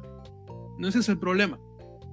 Este, pero real, o sea, no es una cuestión del personaje, sino de, la, de la trama, o sea, del papel que juega en la trama, ¿no? O sea, entonces allí es donde está el problema como tal. Entonces, eh, ciertamente, yo la primera parte, eh, ah, bueno, pero me desvié un poco porque decía que no sabía si era un oro voluntario o no, porque, y la otra cosa, justamente, aparte de América Chávez, que sí quería aclarar, que es desde los cómics, de lo que menciona Ak, es que tiene razón también Ak, eh, de que, de que Marvel, no, no, uno no entiende para qué contrata directores tan de autor si les vas a quitar eso, que es el motivo por el cual se fue de Rickson ese motivo por el cual Edgar Wright en su momento también dejó Ant-Man, o sea, de que Ant-Man 1, que es otra que también clasifico dentro de las, mis gustos culpables de Marvel, que ni es tan buena, pero es muy divertida. Y eso que es muy divertida tiene que ver porque es todo el sello que dejó, este satírico que dejó Edgar Wright, ¿no? Entonces, este, precisamente eh, eso es lo que pasa, ¿no? no explicas por qué lo hacen, por qué contratan directores así. Yo creo que cuando Derrickson se va, le ofrecen a Raimi y Raimi decide plantarles, unos, igual que como lo platiqué cuando veíamos Spider-Man 3 y cuando también en su momento lo quiso Lana Wachowski con Matrix 4, les pintó unos enormes caracolitos. Les dijo, sí, pero denme chance de hacer esto, sí. Y Raimi hizo una película de Sam Raimi, no una del universo Marvel. Y, no, y ni siquiera de Sam Raimi de esta de Kevin Costner que decía Manuel, ni de Spider-Man. No, no, no, no, no. Sam Raimi hizo a sus orígenes, al Troma, a la serie C, a la serie B, ¿no? Casi, casi, ¿no? A este terror, comedia que, que eh, no sabes si te está burlando de ti o si de plano así le faltó, ¿no? Esto es Civil Dead 4, ¿no? A este, esta vez es personal y esta vez tengo varo. Esto es. ¿No? Yo compartí una publicación de otra persona que decía, acabo de ver Doctor Evil Dead. Sí, esto es, esto es Evil Dead, ¿no? Entonces, eh, llega un momento en el que toda la primera parte yo estaba haciendo mucho coraje, estaba diciendo, no manches, esto sí va a estar dentro de lo peor de Marvel. ¿no? Hasta, yo, yo, le daba palomitas para que se le bajara el coraje. porque yo, yo veía, yo la divido en tres partes esta película. La primera, que incluso yo me atrevo a decir que hay partes que se ve que fue lo que filmaron en pandemia, porque hasta ciertos errores de montaje hay cuando Wanda llega a una ciudad, ¿no? Este, se ven como hasta ciertos errores de montaje. Y este, y, luego esto que comentaba Ahmed, ¿no? O sea, sí, sí haces mucho coraje decir, y que es lo que he visto que es el comentario más común de muchas personas, ¿no? De que, de, que, qué mal está desarrollado el personaje de Wanda, y estoy de acuerdo, estoy de acuerdo, ¿no? Eh, ya lo platican para que no suene como tanto spoiler, que no lo es, pero bueno, para que no suene tanto como spoiler, pero lo platicamos ahorita al inicio, ¿no? De ser un personaje profundo en WandaVision, te gusta o no te gusta la serie, es un personaje que está bien desarrollado en WandaVision, bien justificado, bien explicado el por qué, porque además eso, tanto en los cómics como en el universo cinematográfico, lo habían desarrollado bien, de que es un personaje muy complejo, muy, muy complejo, y aquí agarra ese vicio que tiene todo el, MCU y se vuelve absolutamente unidimensional, Wanda. Y eso a, muchísima gente le enojó. Y he leído muchos comentarios de gente muy enojada que salió enojada del cine por eso. Porque además aquí eh, pasó algo que yo creo que cuando desarrollaron esta película, eh, eh, que fue yo creo que antes de que saliera WandaVision, o sea, durante la pandemia, nadie se esperaba y es que hoy en día este, el personaje de la bruja escarlata debe ser el personaje femenino más popular del MCU. Nadie esperaba que se volviera tan popular y que tuviera tanto jale, ¿no? A pesar de que, insisto, ¿no? Quienes han leído los cómics, ¿no? Quien, quiera empezar por Avengers Desunidos, sabe que es un personaje muy chido. y luego House of M también. O sea, que es un personaje muy, muy chido. O sea, desde los cómics es un gran personaje. Entonces tiene ese jale desde entonces y acá la gente que nada más, que, le valen los cómics y que nada más ha visto la serie, también se enamoró de esa complejidad, ¿no? Entonces, este, nadie esperaba, entonces, pues de repente mucha gente sale enojada porque ¿cómo es posible que me hagan esto al personaje que hoy en día es el más popular de los, este, de los personajes femeninos? Y yo me atrevo a decir que con este cambio generacional que está habiendo, yo me atrevo a decir que es el personaje más popular en general, en general del MCU en este momento que no creo que ningún otro personaje tenga tantos fans en este momento como Wanda, de, insisto, de la gente que le gusta el MCU. Yo me atrevo a decir eso. O sea, ya, ya con el relevo generacional. Y entonces, ese es el lado donde la primera parte dices, o sea, ¿cómo es posible que echen por la borda una construcción tan chida? Como, o sea, yo estaba como Acme en ese momento. Luego llega la parte de en medio. Este, miren, eh, ya lo mencionamos, tampoco es un spoiler porque no vamos a decir qué es, pero lo que sí es bien sabido es que hay un fanservice en la película, que ya, ahorita ya en el principio platicamos, lo malo de que quieras, de que tu película se base, eh, que lo único que la arregle o que la sustente es el fanservice, como en Spider-Man No Way Home. Ajá. Pero sea algo peor que un fanservice barato, es un fanservice barato desperdiciado. Eso es todavía peor, ¿no? Entonces, yo la primera parte dije como que, ah, chale, esto está X. La segunda parte que tiene que ver con el fanservice, que repito, no vamos a entrar más detalles. Ahorita ya todo mundo ya más o menos seguramente sabe de qué es, pero nosotros no lo vamos a decir. Yo me acuerdo que estábamos en el cine y Ahmed y yo hicimos las mismas expresiones, levantábamos las manos diciendo, ¿qué, ¿qué acaba de pasar? ¿Qué acaban de hacer? ¿Qué estupidez? Y que tiene que ver con todo lo que ya platicó Emma, ¿no? Digo, para que no suene como spoiler, lo platicó ahorita Emma en su propia reseña, ¿no? Que dio de decir, es que esto de, la nerfeada y del, este, de la, ah, ese fue el término, este... Bufeada, bufeada. De la bufeada, de la bufeada, gracias. Ajá. Este, o sea, si dices, no, no, no, o sea, esto, no, no, no tiene ni sentido, o sea, es ridículo, no tiene sentido. Aquí la película se fue al caño. Y yo, neta, estaba bien enojado. Yo dije, no, no, no, no, ya, ya, esta película va a estar dentro de lo peor que he visto. Y realmente todo ese fanservizote está. Eh, digo, cuando me tocó verlo, pues Ahmed fue testigo de, mis gritos, ¿no? Sobre cierto cast. Este. Y realmente, o sea, ni siquiera, o sea, estos cameos, ¿no? Resultan pues si algo que dices, ah, no manches, qué chido, ¿no? Pero ya que lo piensas, dices, pues no mames, ¿no? O sea... Sí, no, no, no. O sea, eh, y a mí me da la impresión, yo he visto igual mucho comentario en Twitter de banda que salió enojada porque este fanservice no era el fanservice que pidió, o sea, que, que, que ellos querían. Porque querían ver otros personajes, ¿no? Que se rumoraba que iban a salir, ¿no? Y que la mayoría sonaban ridículos, esa es la verdad. Ah, o sea, gente que de plan es que va a salir el chavo del 8, ¿no? Pero mira, eh, eh, el problema además no solamente es que no salían, porque cuando tú te enojas porque ah. no sale alguien que tú querías, pues la neta la culpa la tienes tú, no el personaje, no, no la película, no, no el producto. Pero, pero aquí el problema es que saliera quien saliera en este fanservice, está desperdiciado, está mal hecho. Está mal hecho, está, yo creo está mal desarrollado, no tiene sentido, o sea, es malo, es planamente malo. A mí me parece que eso incluso no es algo que el mismo rey me ha de haber pedido. O sea, me parece que aquí le metieron mano distintas personas a la historia y puede que hasta a la edición y a la dirección, no sé. Entonces, sí, estoy, estoy muy enojado. Miren, por ejemplo, acá hacemos otro paréntesis para que pasemos a la tercera parte, ¿no? Precisamente, este, que ya, anda por aquí, este, Gaby Meneses, ¿no? Saludos, Gaby, abrazos, ¿no? Que dice, sí fui, que supongo que se refiere cuando estamos hablando de mucha gente salió enojado con Wanda, ¿no? Porque si no más recuerdo, este, Gaby es uno de los grandes fans acérrimos, ¿no? De, este, de la bruja escarlata. Entonces, estoy seguro que salió, dice, este, que salió muy enojado también, ¿no? Como mucha gente, ¿no? Dice, Oli, salí con un conflicto bien intenso, ¿no? Dice, Disney le metió mano al corte, es cierto, Mephisto no salió. y bueno, no, no. De, no, de esos spoilers que sí se pueden contar. sí, pero este, pero bueno, la cuestión está precisamente en que hasta ahí los fans de One estaban enojados. Luego los fans en general estaban muy enojados después de este fanservice ridículo, mal hecho, mal ejecutado, etcétera. Yo dije, no, esto, esto es un desastre.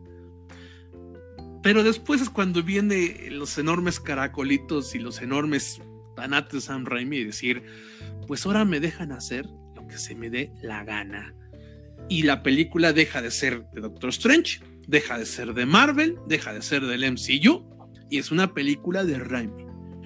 Y aquí es donde yo tengo que decir que en esa tercera parte, que es un despropósito, que es delirante, que tampoco tiene sentido, que no entiendes qué demonios está pasando cuando le ves la lógica, ¿no? No es que no se entienda el argumento, sino que la lógica no, no la tiene, es cuando a mí me encantó la película. Cuando todo se quedó a un lado y fue The Evil Dead 4. ¿no? Y esta, en, y, y, a partir de esta parte que yo no dejaba de carcajearme, insisto, por lo ridículo que era, me parece que yo le puedo ya decir que es la película mejor dirigida del MCU. Por muy malo, ¿no? Yo creo que este muchacho la película mejor dirigida de todo el universo cinematográfico de Marvel, la neta. Porque además está lo que ya comentaba Ackman, ¿no? Que está esta cuestión mucho de este de de, de, esas eh, cuestiones de terror, ¿no? Que también decía Emma, ¿no? De los homenajes, los, los, los automenajes, ¿no? De este, de, de, a The Evil Dead. Hay un, hay un momento también, un homenaje a, este, a, The Shining, al Resplandor también, muy chido. Este, eh, o sea, sí hay muchos elementos de terror también moderno, ¿no? Que mete Sam Raimi entonces y de clásico y de sus propias producciones. E incluso terror asiático, hay una cita muy bonita, El Aro, sí. es muy ah, bonita, sí. muy no, bonita esa escena. Se me fue el nombre de estos fantasmas de las mujeres, ¿cómo se llama? Este... Ay, se me olvidó. Bueno, se me, se me, fue el nombre, perdón. Saoko, papi, Saoko, como se llama. Ajá, sí, sí, no, no, un homenaje a, a Saoko, casi, casi. Entonces, todo eso está muy bien, es muy chido. Entonces, es algo que yo estaba muy divertido viendo porque yo sí soy fan de esas películas.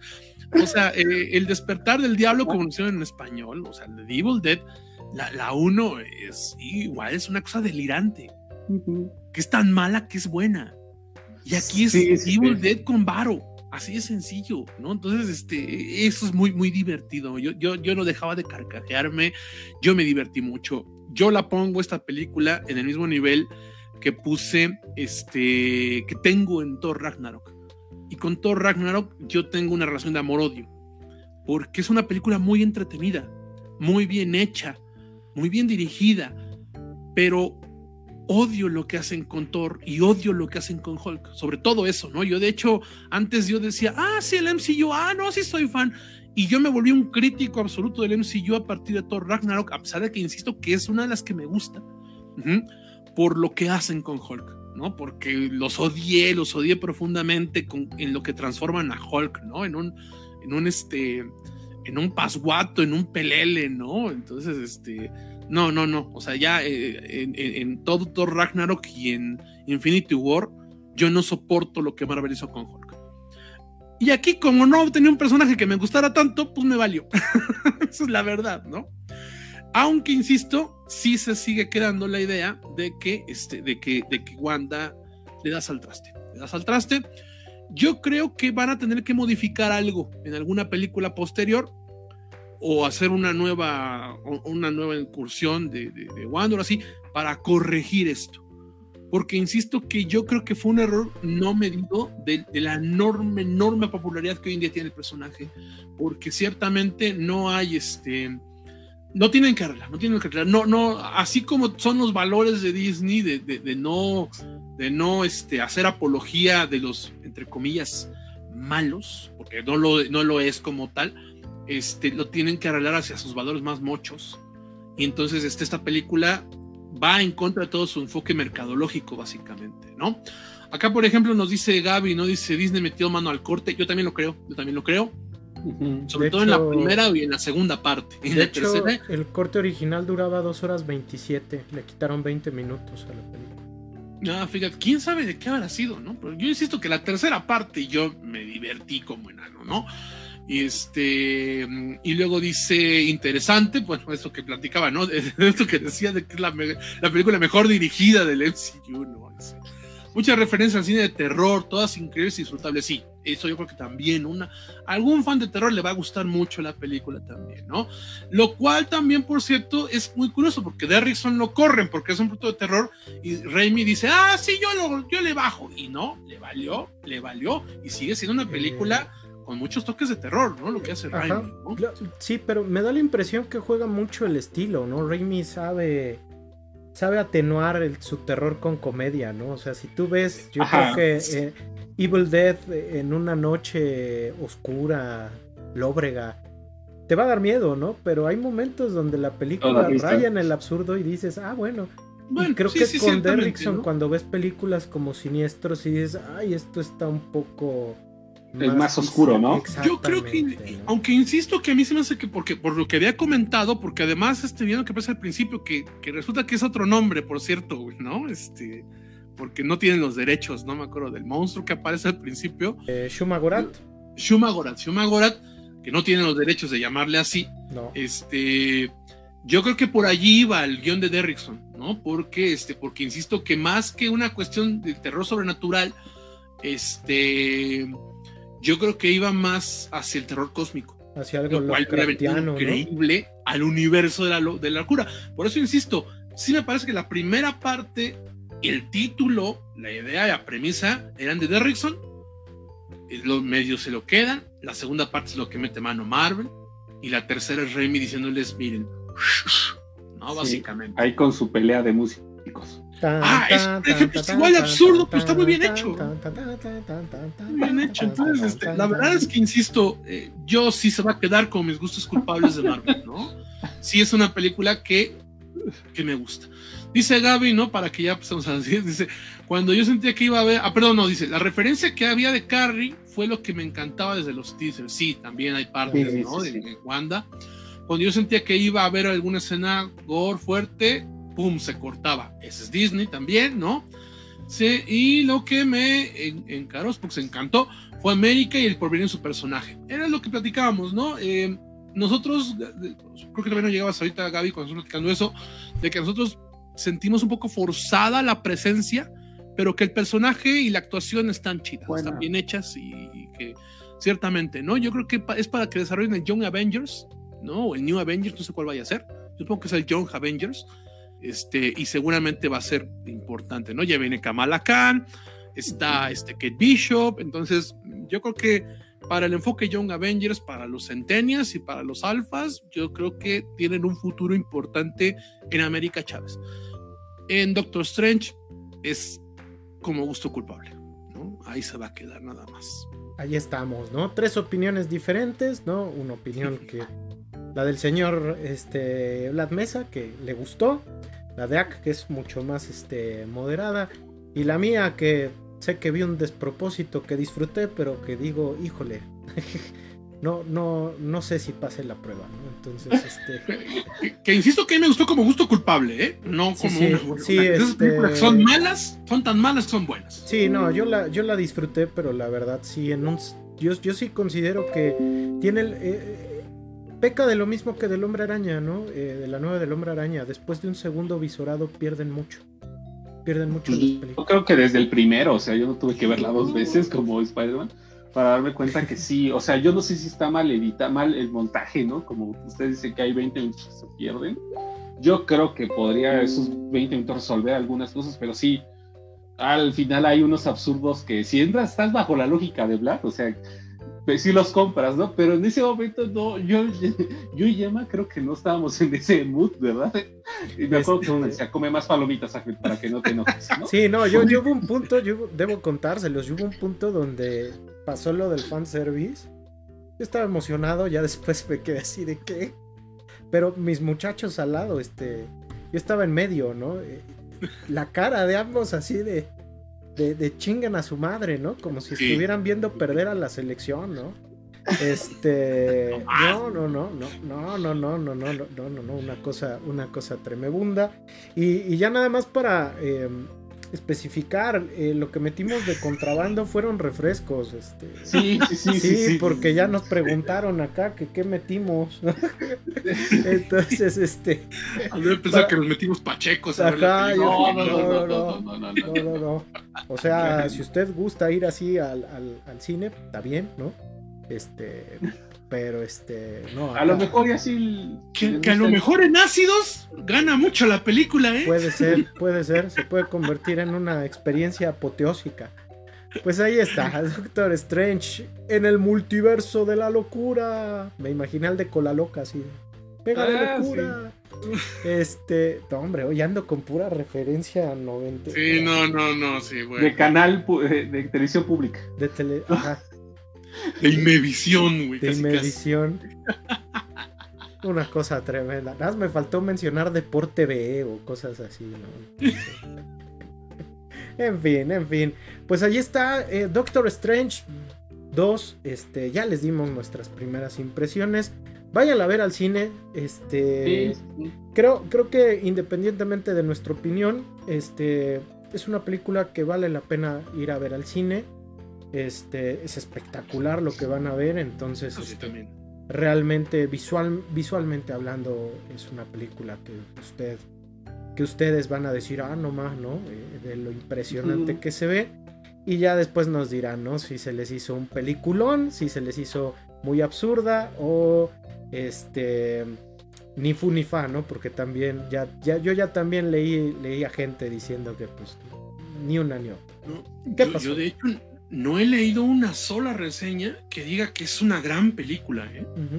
Yo creo que está decepcionando a lo mejor a mucha gente por el fanservice, pero yo creo que está decepcionando a la mayoría de las personas, ¿eh? fíjate que Por. Yo, yo lo que he visto es que también a, a mucha gente se dejó llevar nada más por el fanservizote, ¿no? O sea, de decir, es que yo esperaba. Esto no es spoiler porque eh, fue algo que reveló un insider eh, que al final resultó eh, ser otra cosa. Pues que iba a salir Tom Cruise, ¿no? Este.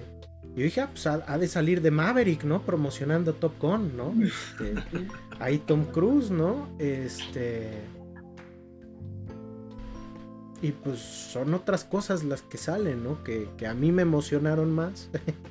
Pero este, pues hay gente que pues esperaba ver multiverso, este, uh, a mí me tocó ver en Twitter gente, ¿no? En una de esas sale Batman y yo así, pues no manches, son de otro, es de otra compañía, banda, ¿no? Entonces, No, pero había gente que decía que iba a salir Punisher, güey. este, Deadpool, ¿no? Y, Deadpool, y- y bueno, no, tampoco vamos a decir, o sea, tampoco hay que decir más, o sea, además hay que decir los más, los más descabellados, ¿no? Porque a lo mejor hay quien no la ha visto y dice, ah, este a lo mejor sí, este a lo mejor no, ¿no? Pero, por ejemplo, decían que iban a ser los cuatro fantásticos de esta película que fue un fracaso. la de las dos de ah, la de Josh Trank o las dos de Team Story. No, la de Trank. No, no, fíjate que a mí, bueno, eh, valdría la pena platicarlo. A mí las otras no me parecen tan malas, ¿no? Porque los cuatro fantásticos son así de, de, de naif y de infantiles, güey. Entonces, este. Digo, porque a mí las de Team Story se me hacen así como. Pues me río, ¿no? Y sí las veo, pero la ah, de Josh son Trank. películas domingueras. Sí, Ah, sí, pero como- la, la de Josh Trank sí es algo que me queda así de. ¿Qué diablos? Mejor lo es, que, borro. es, es que esa es otra que tampoco tiene sentido porque el estudio le metió mano. Metió- y muchísima mano, ¿no? Incluso se nota que a Kate Mara es rubia en algunas tomas y en las otras es castaña, ¿no? Porque le hicieron los shots. Este, una cosa tremenda. Pues vayan a ver Doctor Strange en el multiverso de la locura. Este, gran película, ¿no? Nuestro primer blockbuster, ¿no? Del, del- del Que vamos a ver juntos. primavera-verano, sí, y que vamos a ver juntos. Ya después nos lanzaremos, yo creo que a ver este Jurassic World Dominion, ¿no? Entonces, este, Ahí sube la foto, por cierto. Sí, ¿no? ah, sí, subimos la foto, subimos Para la que vean que sí existimos en la vida real. Sí, ¿no? sí, sí, No, no no somos- somos parte del algoritmo de Facebook. Exactamente. Pues ahí está.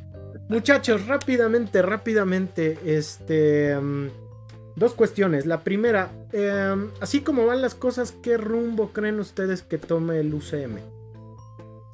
La verdad, yo, yo creo que antes de Doctor Strange pensaba por dónde iba a ir, pero ahora no sé. No, o sea, creo que yo creo que se vienen varias líneas, ¿no? Este, del multiverso, ¿no? podemos decir así. Eh, yo creo que aquí se dejó, y recupero lo que dijo Emma, se dejó ir una gran oportunidad de presentar bien el multiverso. Y si se dan cuenta, nos dejaron como mucho, ¿no? Esa parte. Hay varios personajes nuevos, ¿no? Y a, mí me llamaba la atención esta parte de los eventos que vimos en Eternals, ¿no? O sea, que hay, un nombre gigante, ¿no? O sea, y por lo visto a todos les ha valido un pepino, ¿no? Es este, lo que ha pasado en los Eternals. Este, y también lo que estamos viendo con las series, ¿no? Con Moon Knight, por ejemplo, con integrarlo a, eh, estos personajes, ¿no? Ya decía eh, Vladimir de los jóvenes, los Vengadores, que yo creo que esa es como una línea que si me preguntan cuál es la beta de oportunidad, yo creo que esa, ¿no? Y que creo que va a ser de las más interesantes, ¿no? Porque no hay antecedente, ¿no? Inmediato, entonces, eh, digo, en el cine. Entonces yo creo que por ahí, pues, de los, los propios personajes, creo que todos tienen carisma, ¿no? Todos los que nos han presentado hasta ahora valen la pena conocerlos a, a profundidad. Pero si me preguntas de qué va a pasar con los demás, no sé, o sea, ¿cuál se viene ahora? ¿Guardianes de la Galaxia o cuál va primero? Eh, Thor, Amor y Trueno ya que ya salió Natalie Portman, este, ah, bien, este, bufeada. bien mamadolores. Sí, Vlad. Ah, ah pues, todavía no terminados, perdón. Este, yo no sé también, o sea, yo, yo más bien creo que ahorita, mira, o sea, el, el, MCU va programado todo hace a dos, tres años y obviamente, bueno, viene Thor, ¿no? Este, eh, pero también este, viene de Marvels, ¿no? Que van a presentar a las tres este, Miss y Capitanas Marvel, ¿no? Y este, pero, pero yo creo que le van a apostar, que es muy curioso, pero yo no veo cómo lo relacionan con el multiverso pero le van a apostar a Secret Invasion, ¿no? Yo creo que es a lo que están viendo cómo, apostarle, ¿no? Entonces, este, y, que va a ser otra vez un multievento con todos ahí juntos, ¿no? Entonces, yo creo que va a ir por ese lado, ¿no? Yo creo que va a ser lo que, a lo que se vayan a, mover, pero honestamente, en el cine yo creo que van a seguir por ese mismo camino de los fanservices, ¿eh? Yo no veo, eh, yo no veo ya argumento es el problema. Ya no veo un argumento este, homogéneo como estaba antes, sino que ahorita es el fanservice y después vemos cómo lo unimos, ¿no? Básicamente, o sea, como que ya no hay un camino bien trazado. Y eso, pues sí me parece que va a repercutir mucho en las películas. Me parece que ya lo está haciendo. Eso que decía me es cierto, ¿no? Por ejemplo, de los Eternals, ya no lo conectaron. Eso, o sea, el Eternals termina con un evento, pues, impactante social, digamos, ¿no? O sea, que, supuestamente afecta a parte del planeta y, y, les valió, ¿no? Y a mí, y bueno, no, en su momento no lo hablamos, pero yo sí debo decir que a mí sí me gustó The Eternals, ¿eh? No voy a decir que es una joya, pero sí me gustó The Eternals. Y sí creo que es una buena película. Principalmente la atacaron por esta cuestión de la de, de, que supuestamente es inclusión, que no sé qué, que realmente, salvo porque son diversos los personajes, no gira alrededor de la inclusión. Pero bueno, en fin, ¿no? Yo creo que sí está enfocándose un poquito más a las series, ¿no? Yo es donde todavía veo un poquito de esperanza. En el cine ya no. En el cine yo no creo que cambien esto de los fanservices, pero en las series se están arriesgando un poquito más. Eh, se nos olvidó comentar, por ejemplo, que vimos Moon Knight también, ¿no? Eh, Moon Knight a mí también me dio sentidos encontrados. Hay cosas que no me gustaron, pero son más las que sí me gustaron que las que no. Entonces, este, es muy bonita, le da mucho un aire a, WandaVision precisamente en, la trama, en el desarrollo, pero además de todo, y bueno, casi todo está sobre la actuación de Oscar Isaac, y este, eh, pero, pero creo que ahí se están atreviendo un poco más, ¿no? Falta además que incluyan a los Defenders, que seguramente esas les van a dar al traste porque les van a bajar la, este, el rango de edad, digamos, ¿no? de, de público entonces, este, sí hay muchos personajes nuevos, carismáticos, y que en las series probablemente se avienten a hacer algo distinto. En las películas no. Entonces, este, las películas, pues yo las seguiré viendo porque soy un ñañazo, ¿no? Pero honestamente, nunca esperé, después de Thor Ragnarok, nunca esperé nada. Y ahorita, pues mucho menos, mucho menos. ¿no? Al contrario, insisto que esto es más fácil que le vea el lado positivo que si hubiera esperado algo, la hubiera terminado odiando Doctor Strange. Entonces, no, no, la serie se ve buena. Viene ahorita, por ejemplo, la de Kamala Khan, la de, la de Miss Marvel. Esa se ve que la van a atacar mucho, porque Kamala Khan es un personaje, así como América Chávez, fue un personaje que se construyó ya con la intención de, de, de llegarle a públicos más diversos. Ajá. Y entonces, eh, insisto, seguramente le van a encontrar muchísimas fallas sin tenerlas realmente, ¿no? no somos el target tampoco, porque es para centenias y para altas, pero, este, pero yo creo que va a ser algo, algo bueno. O sea, eh, yo le veo futuro a los New Avengers, y si se avientan a hacer los Midnight Suns o los Thunderbolts que dicen, o sea, que hagan los antihéroes, eh, combinándolo con Sonic, que por ejemplo este Morbius, ahorita que ya recurren a Punisher, de que se habla de Ghost Rider en su momento también, de que lo retomen. Este, no, no creo. Pero fíjate, llegaban a decir que a lo mejor salía el Ghost Rider de Nicolas Cage en esta película. Por eso les digo, el problema es, pero eso ya no es problema de la película, es problema de la gente. Entonces, este, eh, sí hay como que a nichos que valga la pena. Yo creo que más por las series, ¿no? O sea, como, como lo que estamos viendo que hay más, arriesgan más es con las series, ¿no? Incluso hasta la Hawkeye, ¿no? Yo creo que tenía cosas bien interesantes la propia serie. Esta de Moon Knight, o sea, habla de un tema, temas chonchos como son las enfermedades mentales, ¿no? Este, entonces está bien padre. Hay un capítulo que es el 5 que Emma no ha visto. Este, muy bueno. De muy buen nivel, ¿no? muy, muy bueno, muy, muy bueno. Y al final sí llega otra vez la fórmula marveliana y tú dices, ay, qué acabo de Si te das cuenta, todas las series de Marvel terminan con la fórmula estándar de Marvel. Básicamente, o sea, con la fórmula marveliana. Y de hecho, las que se habían intentado hacer algo distinto, las regresan al Huacal, ¿no? Eso es lo que está pasando incluso con las series. Entonces, realmente los finales de ninguna ha sido como que realmente bueno. Ajá.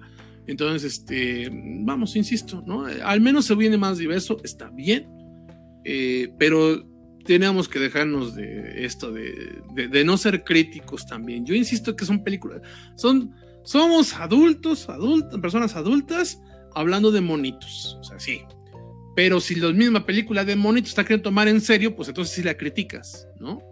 Entonces aquí hay que entender de que, de que la calidad ya se vino abajo, ¿no? Y que lo que están buscando es que la gente se emocione por la nostalgia, por el fanservice, porque tú querías ver a cierto actor, ¿no? Entonces hay que, hay que ser críticos para que se recuperen los niveles, incluso en productos tan entre comillas, superficiales como somos superhéroes.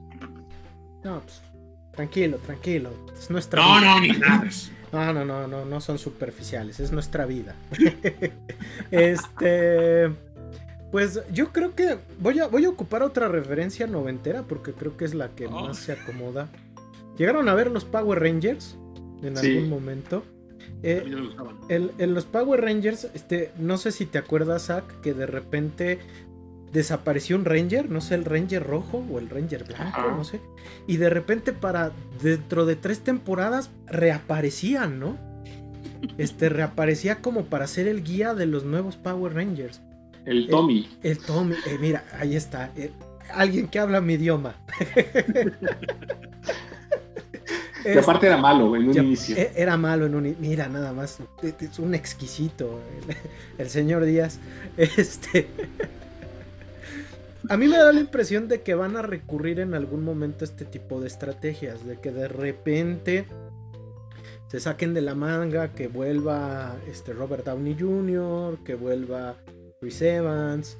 Este, ahorita pues ya es el final del contrato de Chris Hemsworth, por ejemplo, ¿no? Este ya va, por, por, lo visto va a haber un nuevo Thor, pero en alguna de esas lo, lo, vamos a seguir viendo. Entonces a mí me da la impresión de que de repente sí van a si la cosa se pone peliaguda, ¿no? Eh, y realmente no levantan al hacer buenas historias, porque eso es lo que, lo que les falta. Ya, ya han tenido buenas historias, ¿no? E historias entretenidas, pero necesitan volver a eso. Este, creo que si em, no ocurre, van a volver estos regresos para, para revivir franquicias y en una de esas, pues a seguir explotando este fanservice que a veces está, bueno, que como hemos visto, puede estar muy, muy mal aprovechado, ¿no? Y este es el peligro al que se enfrenta el, UCM. ¿Qué querías decir, Black? Pues que es que de hecho ya, ya está, esto que estás diciendo, Emma, ya pasó. O sea, en Spider-Man No Way Home fue recurrir a, la nostalgia, porque las películas anteriores de Spider-Man eran. La primera fue muy mala, la de Homecoming es mala. Yo, yo, yo la tengo dentro de las malas. Y la otra es absolutamente intrascendente. Entonces, está todo el mundo, no, es que la mejor película del MCU, ¿por qué? Pues por justo lo que estás diciendo, Emma. Ya pasó. Ahora, en su defensa, justo lo mismo les está pasando en los cómics. Están ya nada más construyendo, antes los eventos eran cosas de una vez al año o menos, ¿no? Para juntar todos, y ahora hay tres, cuatro eventos al año. O sea, este año en los cómics de Marvel, Marvel está en una crisis ahorita, precisamente porque hizo, este año van creo que tres eventos, y cada uno es más malo que el anterior. ¿No? O sea, más insulso, más, más o sea, entonces el problema está en que no están queriendo juntarlos sin un argumento. Y el problema es de que, bien que mal, y no es que uno sea aquí clavado o no, este, pero los cómics no tienen por qué ser igual a los cómics, las adaptaciones del cine, pero de allí, esa es la fuente. Y su misma fuente está fallando, porque la misma fuente está haciendo otra vez lo que bien decía Emma. También en los cómics está pasando lo mismo. Están regresando a personajes que ya, historias que habían valido madre, ¿no? O sea, hoy salió, eh, bueno, salió, ¿no? Esta semana salió World War She-Hulk. O sea, y ese es un evento de hace 15 años. ¿no? Entonces, este, ciertamente, ciertamente están igual, ¿no? O sea, sacaron el Heroes Reborn, que es un evento de hace 25. Entonces, este, esto que está diciendo Emma, que bien está diciendo, está pasando ya y está pasando también en los cómics. Entonces, yo creo que se viene una crisis importante en Marvel, ¿eh? Yo sí creo tanto, tanto como editorial como en el MC. sí, este yo, ya les contaba, ¿no? Repetidas ocasiones que, que en algún momento, este, Spielberg, ¿no? Este, que lo puedes amar, lo puedes odiar, pero en algún momento Steven Spielberg digo, estas pelis, este, va a llegar un momento en que les pase como el western, ¿no? Van a caer por su propio peso y van a, van a desaparecer, ¿no? Entonces yo creo que estamos llegando a un punto de inflexión en el que si no se ponen las pilas, pues ya la gente ya no va a caer en la misma fórmula. Entonces, pues ojalá, ojalá esté chido, creo que el camino son las series y pues que, salgan los Power Rangers en un crossover con, los superhéroes de Marvel, ¿cómo que no? Hay uno con, creo que con las tortugas ninja. Al de Batman con las tortugas ninja. A ah, también es A mí me gustó mucho. Hay una película animada que está, está dos, tres, está chido. pero hay toda una saga en cómics, ¿no? Que IDW es lo que está viviendo actualmente. De los cómics de los Power Rangers y de las Tortugas, Ninja, y de cruzarlos con todo. Sí, También eso. Están viviendo también de la melancolía. Hay de los Transformers también, ¿no? Bueno. Sí, entonces ya, ya veremos, ¿no? Un este Batman contra Depredador, ¿no? Que gran crossover. Ah, sería la onda. El cómic de los 90, Batman contra Depredador, es buenísimo. Y además yo creo que fue el primer cómic medio gore que yo tuve, ¿eh? Sí, sí, sí. Una, cosa. a mis 13 años viendo este, al Depredador con las, este, con las. Como, haciendo casi casi un fatality en el cómic de Batman, ¿no? Pues esa, la película donde sale Constantine eh, ay, ¿cómo se llama la que está este, animada? Apocalypse War. Ah, es muy buena, es muy buena. Y ahorita viene una ya de cortos, de Constantine. No, bueno, es que digo, ya no, no, no, no entraré con las comparativas, ¿no? Pero, por ejemplo, para llevar esto al multiverso, quien lo creó es DC, realmente. Y Zack Snyder. el término multiverso no, pero si quieres lo conecto, que hay como dos grados de separación de todo el cine con, el, Snyder, pero bueno. Este, no, no, no, el multiverso es un... Ese sí es de Snyder, pero de Scott Snyder actualmente. No, pero bueno, no nos vamos a meter en eso. el tío de Zack Snyder, es, como su primo, son como primos. Han de ser primos lejanos, pero bueno, en fin, no, no, no, este, o sea, el concepto de multiverso lo crea DC este, y entonces, y, realmente, y, la parte oscura, ahorita en los cómics también están desarrollando la parte del universo oscuro en, DC. Entonces, yo creo que películas con esta vibra, pero más torcidas, sí podríamos ver en DC. ¿no? Ahorita viene una animada de, de Constantine, no me acuerdo cómo se llama, pero viene una nueva animada de Constantine y vale, valen la pena, valen la pena. Constantine no es un alguien tan superheroico, pero si no están clavado con eso, valen mucho la pena. Entonces, este, yo creo que ahorita, curiosamente, e insisto que no es porque sea yo fan, más fan, este, yo le veo más futuro a DC en los cómics, tanto como en las películas, honestamente. Y eso que tiene una crisis de relaciones públicas fuerte, ¿no? En, este, en, DC Comics.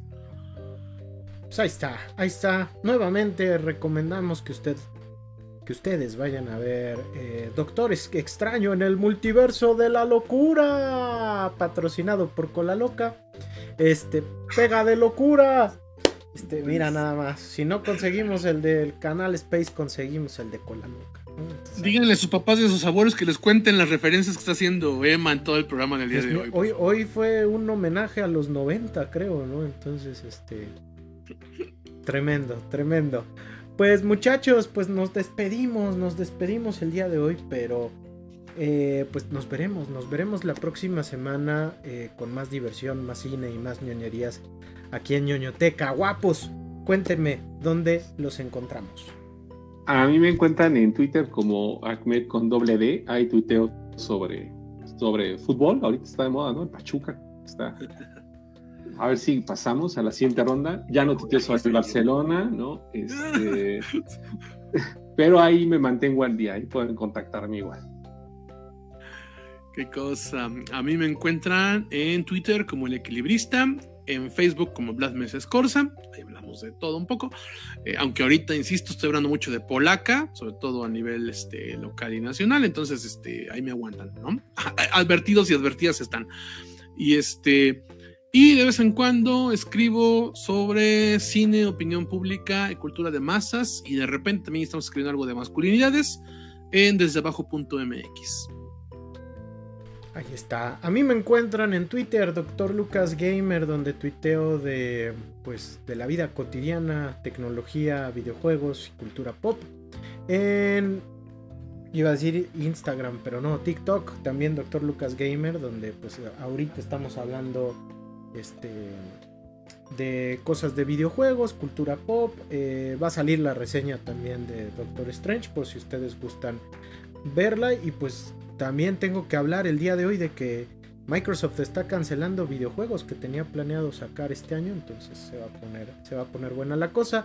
Y finalmente eh, pueden ver a su servilleta en el canal 13.1 de Suma TV UIH en Kinésico. Ya estamos por finalizar nuestra primera temporada, programa también de cultura pop. Entonces, pues este, el que nos vean nos ayuda a que este proyecto crezca y también, por supuesto, que nos sigan acá merengues en ñoñoteca podcast. Nos pueden seguir en Anchor.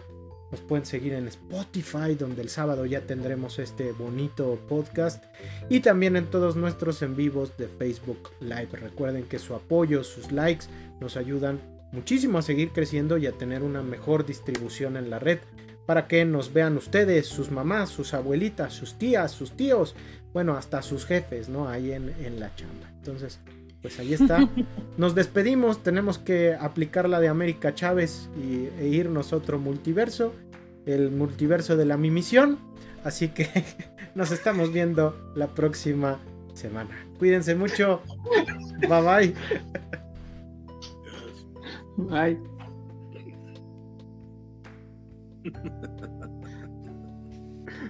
Oye, hoy tus referencias estuvieron buenas. Este, para conocedores.